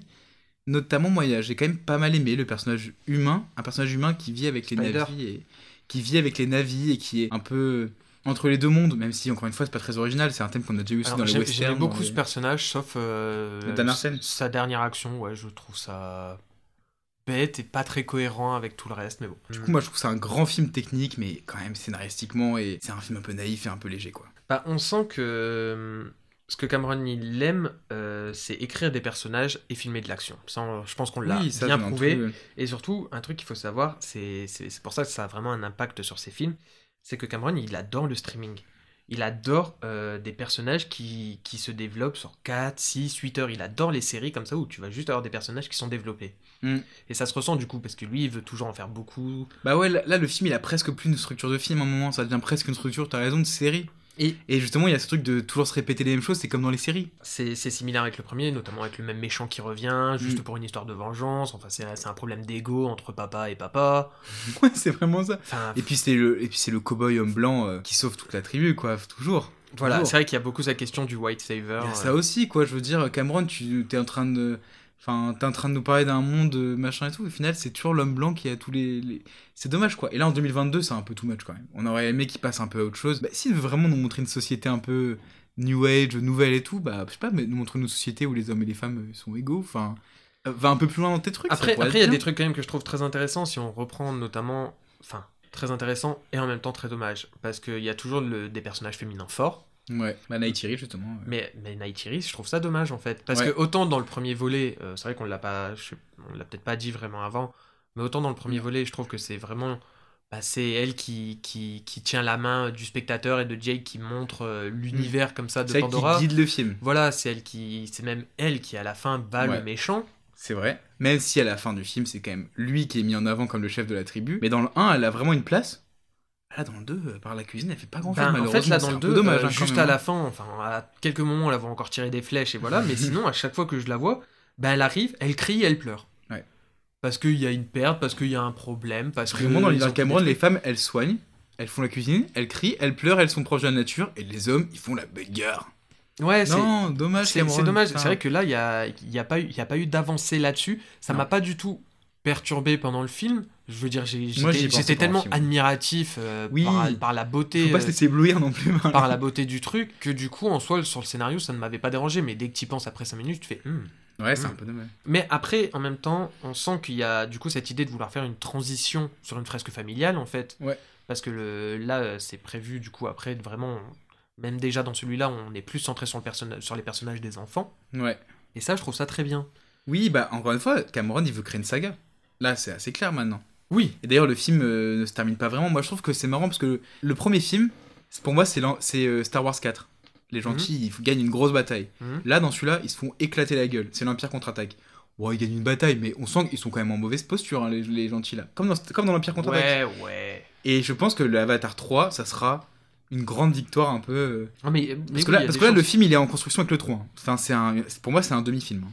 Pour moi, il se conclut pas vraiment. Oui, ah, mais, mais totalement, parce qu'en fait, à la base, ils voulaient faire qu'un gros film, mais ils ont commencé à écrire. Je crois qu'il Mm. avait 1000 pages de notes, un truc dans le genre. Donc voilà, là, c'est- et c'est là qu'ils se sont dit. Et c'est même là qu'ils se sont dit, en fait, on va devoir en faire 3, voire 4. Et Bah- d'ailleurs, c'est sûr que peu importe les résultats du box-office, il y aura le 3. Mais si par contre le 2 flop, il n'y aura pas de 4. Mais le 2 flopera pas. Mais, mais moi, j'aimerais bien que le 3 déjà conclue quelque chose. J'aimerais bien que ça va être une trilogie qui se conclue parce que tu parlais du fait qu'il aime les séries. Moi, j'ai pas envie d'avoir une série Avatar, quoi. Non, non, non, t'auras pas- n'y aura pas une série Avatar. Mais d'ailleurs, oui, pour revenir au niveau du box-office, pour l'instant, le film fonctionne très très bien. Il a été en tête, il a même fait pour l'instant. Ah bah, en des- tête, heureusement. Il a même fait de meilleures entrées que Ça, le premier euh, volet d'Avatar. Je crois même qu'au niveau mondial, c'est presque le double Ouais, ça va être dingue. hein. qu'il a fait. Donc euh, il cartonne sur le marché chinois. Bah, en même Mm. temps, pour eux, c'est assez important. Il cartonne aux États-Unis et puis il cartonne aussi en France. Mais c'est que c'est super par contre que, que on est là un gros film ambitieux euh, techniquement et tout qui, qui chope le, le haut du box-office comme ça et enfin, en plus on a une année cinéma un peu compliquée donc j'espère que ça va vraiment euh, Ouais. ça va vraiment un peu sortir certaines salles de la merde et tout. Oui, parce que c'est vrai que là, sur le film, on, on dit euh, depuis tout à l'heure que scénaristiquement, c'est pas fou et compagnie, ce qui, est, ce qui est assez vrai. Mais il y a quand même des trucs qui sont vraiment bien dedans. Par exemple, bah, il y, a toujours, euh, le- il y a toujours la fidélité à son amour pour la nature et la vanité de l'homme. Même si c'est toujours un peu niais. Mais Même oui, si c'est a- toujours un peu niais. Mais surtout, euh, il y, y a un discours vraiment derrière que moi j'ai beaucoup aimé, c'est qu'on a cette idée en fait que la nouvelle génération va sauver les parents. Un peu où... euh, parce qu'il y a vraiment l'idée que les parents sont dans le faux avec leur orgueil, leurs préjugés qu'ils essaient d'inculquer justement à leurs enfants. eh bien, on se rend assez vite compte que pour lui, c'est vraiment une métaphore de notre monde. De devoir faire vraiment en sorte que les enfants, bah, faut les écouter. C'est Ouais. c'est pas les, les parents vraiment. euh, Mais dans son film, le héros, il écoute pas les enfants pour l'instant. Bah, bah oui, justement. Ouais, mais coup, justement, qu'il chaque les écoutera dans trois. Mais c'est même pour ça, attends, il les écoute pas une seule fois ni rien, et t'as vu où ça mène. Ouais. Tu vois, justement, enfin, il y a vraiment ce message de vouloir faire. Faut faire en sorte d'écouter la nouvelle génération. Faut écouter les, les jeunes euh, aujourd'hui qui, quand ils disent que oui, ben, notre planète là, ça, ça, ça sent la merde, ben, ça sent la merde. Faut arrêter de se dire oui, non, mais je sais, j'ai vécu plus de trucs, gna gna gna. Tu vois, c'est vraiment ça. C'est... Mais encore une fois, c'est, c'est très bourrin, c'est- mais il, il met les pieds dans le plat. C'est comme ça. Cameron, il met les pieds dans le plat. il- c'est un homme qui met les pieds dans le plat. il veut pas passer par, par quatre chemins. Et moi, j'ai lu aussi un autre truc, une lecture d'A- d'Avatar que j'aimais beaucoup. Donc, c'est vrai qu'il y a tout ce truc, malheureusement, du white saver, euh, Ouais, bah ouais. féminisme raté un peu. Mais ça disait qu'en fait, euh, depuis même le premier Avatar, les navis en fait ne représentent pas une race extraterrestre attaquée par les hommes. Pour Cameron, c'est ça en fait, c'est les humains dans le film sont des humains et les navis représentent aussi l'espèce humaine. Mais tout simplement deux opposés. Eux, ils représenteraient notre côté pacifiste, empathique, proche de la nature, et les humains dans le film représentent notre agressivité, notre esprit compétitif et dominateur. Et son but à travers, en fait, c'est simple, c'est faire en sorte qu'on se rapproche le plus possible de la pensée des navis, Mhm. plutôt que de rester sur la, sur la pensée humaine. Oui, puis en plus, les navis vivent dans la nature sans détruire leur environnement. euh, C'est un peu des humains 2.0. C'est euh. ça, non mais c'est vraiment, c'est vraiment les humains, les, les méchants, les méchants colons qui sont venus Ouais. tout détruire. Et puis t'as quand même, euh, t'as quand même. Bah, la première chose qu'ils font quand en t'as- arrivant, en T'as arrivant John sur, euh, Smith, t'as John Smith qui tombe amoureux de Pocahontas et puis il va aider la tri- toute Ah la bah, tribu c'est- de Pocahontas à, à vaincre les méchants colons. ça. Mais c'est vrai que dans Avatar 2, là, la première chose qu'ils font en arrivant, les humains, c'est on brûle une forêt. Mais voilà, c'est. Bah, cette scène-là, elle est très marquante quand même. Mm. Mais du coup, on voit Neytiri qui arrive pour la première fois, elle crie, elle pleure. non, en vrai, en vrai c'est encore une fois, c'est un peu dommage par rapport à, à Avatar 2, que ça sent autant un peu le, le répéter, Ouais. et que ce soit toujours aussi maladroit. On- Mm. En fait, On aurait aimé qu'il avance ses projets en 13 ans. Maintenant, il est vraiment. Enfin, il sait qu'il est très bon, qu'il est reconnu, même s'il n'est pas forcément aimé. J'ai l'impression que du coup, il y a quand même aussi de son côté un certain orgueil. Maintenant, il va pas, il va pas essayer de, de se remettre en question par rapport à, certains- Non, non. à certaines choses. Il a pas du tout écouté ce qui avait été dit sur le premier film. euh. Mais en même temps, comment tu veux qu'il écoute? Il y a aussi une question d'orgueil. Je veux dire, il a tellement marché avec le premier film que. Et qu'il considère que bah qu'on n'a rien à lui dire. Et... Il y a un autre point, moi, qui a peut-être joué aussi sur le fait que euh, dans mon cœur, il ne dépasse pas le premier Avatar. C'est que le premier, vraiment, j'avais kiffé car c'était une pure découverte. Bah oui. C'était l'inconnu. Et j'ai même eu l'impression que le film avait pop du jour au lendemain comme ça dans la Clairement, vie. il avait le, le- les studios n'y croyaient pas très pas trop dans ce film, mais il l'avait un peu bazardé et il avait tout pété. Mais évidemment qu'il y a une question. Moi, quand on sera à Avatar 4, frérot, j'en aurais marre. hein. Et là, et là justement, bah là justement, tu vois, les, les gens, enfin à la base, avant que le film sorte, maintenant c'est rassurant de voir qu'il fonctionne très bien. Il y a des gens Mais- qui disaient est-ce qu'il va marcher Est-ce qu'il va marcher Et c'est normal. Est-ce qu'on l'a peut-être pas un peu trop médiatisé? Est-ce qu'on n'a pas trop parlé Du coup, on a ouais, complètement c'est- caché la, gâché la surprise du truc. Bah oui, puis on a un peu exagéré quoi. Enfin, c'est-à-dire si on attend ça comme le plus grand film, c'est pas le plus grand Voilà, film de tous les autant- temps, autant- c'est pas le plus grand film de l'année, c'est pas. C'est- ça, ça a pris, enfin la promo du film a pris totalement à contre-courant ce que, ce que va faire Marvel par exemple. Mm. Marvel, ça va être le secret, on va rien vous dire, vous allez faire des théories, vous Mm. allez voir par vous-même. Tandis que là, ça a été, on va vous mettre des extraits, vous allez en voir partout. Et du coup, ben, tu te dis à la fin, qu'est-ce qui me reste encore, enfin comme surprise vraiment. Bah Et- ouais, un mais en fait, ça. des surprises, il y en a plein, et surtout visuelles. Et rien que pour ça, je trouve que quand même Avatar, faut aller le voir. Ah bah, sûr, Parce que même si, même, si sur le scénario, on n'est pas sur quelque chose d'incroyable, visuellement, ouais, c'est C'est le cinéma qui revient même dans ses origines un peu foraines quoi. C'est la fête foraine. c'est le- ça. Là, c'est le truc. divertissement avec un message pseudo-écolo, féministe, transhumaniste, très maladroit encore une fois, mais, Ouais. mais pas pour autant désagréable. Non, pas du tout. Non, non, carrément, c'est carrément une bonne séance. Hein. Sinon, on n'y serait pas tous. Hein. Mais du coup, maintenant qu'on a fait un peu tout le tour euh, de sa carrière, moi je te propose qu'on qu'on revienne un peu euh, pour conclure ce qu'on pense du coup euh, en global de tout ça et aussi de la place de la femme dans ces films et son rapport avec euh, l'eau. Ouais, moi j'avais d'autres petits trucs, mais. Mais ouais, Ah, carrément. t'as d'autres petits trucs? Ouais, ouais. Bah vas-y. Euh, du coup, moi, je voulais répondre surtout à la question que j'avais posée au début. Est-ce que c'est un de mes réals préférés, un de nos réals préférés? Est-ce qu'il rentre au panthéon des réals? Moi, je dirais peut-être pas jusqu'au panthéon. Je le passerai juste en dessous des ceux que j'ai évoqués juste avant, quoi. C'est sûr que c'est un cinéaste majeur, important. On peut pas parler du cinéma hollywoodien sans l'évoquer euh, dans les 40 dernières années. Mais bon, tout ce qu'on a évoqué sur le fait que féminisme toujours un peu, un peu lourd, euh, toujours un peu lourd aussi au niveau de l'écologie. Moi, pour moi, ça restera surtout le grand cinéaste technique, avec quelques chefs-d'œuvre comme Terminator 2 et, et Titanic, quelques grandes découvertes comme Avatar, et... mais pour moi, un réalisateur euh, que je placerais à côté de, de Christopher Nolan, pour moi, des choses comme ça, des gens qui ont fait des grands films, d'autres un peu moins grands, euh, qu'on retiendra, mais qui sont pas non plus les. Moi, je mets aucun de ces films dans le top 100 de- des, des plus grands films de tous les temps, ou de choses comme ça, par exemple. Quoi. Ah, moi aussi, quand même. Ouais, Quand même, parce que, en fait, ce que je trouve dommage, c'est que justement, dans ces films, il y a trop de petits dommages. Oui, c'est souvent ça. et, ouais. et ce qui. Tu vois, par exemple, ben, Abyss, si, si la fin avait été autre, Ouais, j'aurais pu être vraiment. euh, voilà, et du coup, dommage, il y a toujours un truc qui fait que ça flingue son film. Mais d'ailleurs, on l'a- je les ai. Truc beaucoup- que je n'ai pas eu par contre pour Avatar. Le premier Avatar. Même si le scénario si, est. ouais, mais, mais tu vois, à aucun moment je me suis dit dommage, tu vois, même le scénario, je m'en fichais d'avoir un Pocahontas bis. Ouais, ouais, peut-être que. Mais justement, j'ai évoqué plusieurs fois les, les sœurs Wachowski, par exemple, qui ont fait donc Matrix, Cloud Atlas Mhm. et tout. Moi, pour moi, c'est sur les sujets euh, féministes, euh, écolo, tout ça, elles sont bien plus intéressantes, par exemple, dans le cinéma hollywoodien. Enfin, c'est pour ça que moi, Cameron, c'est un réel très important. Je suis content d'avoir fait cet épisode, d'avoir vu tous ces films et tout. Et moi, c'est clairement pas dans mes réels préférés, en tout cas. Bah, Et moi toi, non plus, il est pas, penses, il est mais- pas dans mes réals préférés, il est dans mes réals importants. Ouais. Voilà, il est dans mes Il mentions il a honorables. construit un peu de la, cinégraphie, la cinématographie de chacun, quoi. On Voilà, c'est ça. vu Avatar, et, et- Titanic, et euh. pour- par contre, tu vois, si je devais catégoriser, il arriverait, je pense par contre, numéro 1 sur mes réals de divertissement. Ah ouais? Vraiment, Moi, tu vois, je mettrais Tarantino avant, je mettrais. Bah vraiment sur le, sur le divertissement comme ça, pur euh, grand public et tout, parce Bah, que Tarantino, on compares n'est pas non plus tout le temps sur du divertissement grand public comme ça. Oui, on part Boulevard de la Mort, euh, beaucoup des films grand public quand même. Bon bref, non, c'est pas la question de toute façon. Mais, Non, c'est pas la question. mais, mais voilà, moi du coup, c'est ça, ça sera ça mon avis sur James Cameron. Je suis content d'avoir, d'avoir vu tout ça. Et, Oui, non, vraiment, vraiment un très très bon et j'attends pas beaucoup la suite avec impatience parce que moi j'ai un peu la flemme d'aller voir Avatar 3, 4, 5. Parce que là il est parti sur Avatar, il est déjà vieux le bonhomme, il va faire que des Avatars avant de mourir là. Oh, bah ça on verra bien, mais après Avatar c'est c'est le projet de sa vie. Ouais, c'est clairement le projet de sa vie. Bah, ça, en fait, ça, ça, pour moi, ça, du coup, Avatar, il a tous les qualités, tous les défauts du reste de sa filmo, quoi. C'est un peu ça le truc, puisque c'est vraiment l'œuvre de sa vie, l'œuvre à laquelle il voulait arriver. euh. Et du coup, bah, t'as évoqué l'eau dans la conclusion, mais on en a pas du tout parlé. C'est Bah, très drôle coup, parce qu'en bah, fait on a remarqué vraiment qu'on a oublié de parler de ça.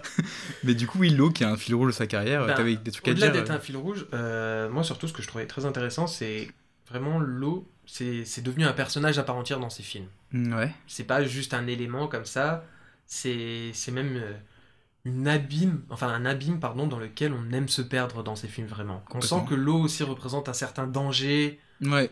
Enfin, il y a vraiment quelque Comme ce que chose je disais par rapport à. d'incroyable de euh. Fascination, un ouais, temps voilà, peur. euh. il y a vraiment il y a vraiment une certaine fascination et en plus c'est toujours intéressant parce qu'il fait quand même un certain contraste à chaque fois entre l'eau et la terre toujours un, un peu dans ses films Ouais. et en plus l'eau elle permet de donner une, une consistance vraiment poétique dans ses œuvres et notamment Abyss c'est pour ça que pour moi c'est une poésie incroyable Ouais. Ouais, ouais, ça, clairement. Bah, c'est clairement ce film le plus politique, d'ailleurs. Poétique, plutôt. politique, non. Ça, c'est sûr et que- d'ailleurs en parlant d'Abyss à partir de là l'eau pour moi c'est c'est même plus vraiment un personnage mais c'est vraiment le centre névralgique euh, de, de, son univers euh, subaquatique en fait Ouais, il l'a Vraiment. il l'a fait venir ce truc-là petit à petit, comme on a dit par Terminator, où c'est pas vraiment de l'eau, mais c'est déjà du liquide. C'est ça, et même petit coup, à ça, petit, ça permet même à ces personnages, en fait, l'eau, après, elle sert même ouais, justement à ces persos à se confronter à eux-mêmes. Bah, dans La Voix de l'eau, ça fait un peu ça, ouais, dans Avatar 2. euh. Et pareil, quoi, il a enfin pu faire son vrai film aquatique à 100%, qui tourne autour de ça. euh. C'est ça. Il avait toujours réfléchi l'univers d'Avatar par rapport à l'eau, hein. L'eau est bien mieux traitée dans ces films que le féminisme. Ouais, c'est exactement le Ça, cinéaste c'est- de l'eau. Ça, c'est sûr. Mais non, bah moi, euh, juste pour finir... euh, Non, pas pour finir, parce qu'après j'ai encore pas une pour petite finir. anecdote à Et, puis surtout, il y a le top. Et il y a le top, ouais. Alors, c'est quoi ton top euh, perso de Cameron? Mon top perso de Cameron, attends que je retrouve ça. Alors, du coup, mon top euh, des films de, de Cameron, en tout cas mon top 3. Ouais, En troisième place, il y a donc Abyss. pareil pour moi. En seconde place, il y a Avatar. Et moi, c'est Titanic. Mais je suis sûr que si tu le revoyais, tu mettrais plus. Oui, peut-être bien. Et en première place, Terminator 2. Et moi, c'est pareil, Terminator 2. Je trouve que Incroyable. c'est vraiment Et son- je suis vraiment. Alors, Encore une fois, je me répète, hein, mais je suis vraiment deg de pas mettre Abyss en premier. Fin Ouais. me déçoit trop. Ouais, ouais, ouais, non, mais carrément, c'est impossible de mettre en premier à cause de ça, c'est- c'est- ça marche pas. Non. Et du coup, je t'avais parlé d'une petite anecdote qui est assez incroyable. Quand Avatar 2 a été annoncé, même qu'il a été fini, Guillermo del Toro a été le premier à voir le film. Ouais. Qui a aussi bien marché qu'un film aquatique, lui. Alors du coup, il a vu le film de plusieurs semaines pardon, avant tout le monde. Et il avait un avis très dithyrambique sur le film, ça c'était clair. Mais surtout, pourquoi c'est Guillermo del Toro qui a pu voir le film euh, en premier? Je ne sais pas. Eh bien, il faut remonter à 1993.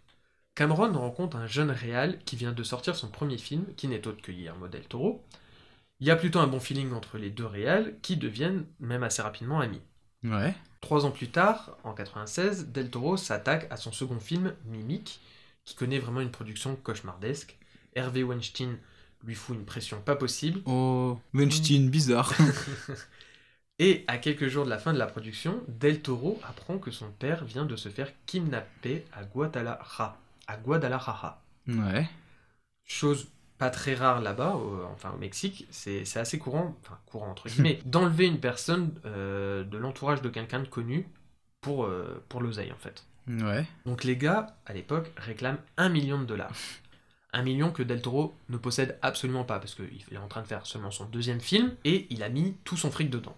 Ouais. Et là, il prévient son ami Cameron, His name is James Cameron et Cameron, lui, est en pleine prod de Titanic. Et en apprenant ça, il met tout en stand-by.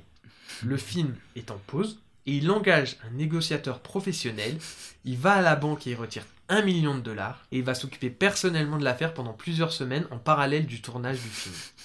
Qui aura repris. 72 jours après avoir été kidnappé, le père de Guillermo del Toro est relâché, et tout ça grâce à Cameron. C'est ouf quand même. Ouais, c'est assez dingue cette histoire. Moi j'ai trouvé ça fou.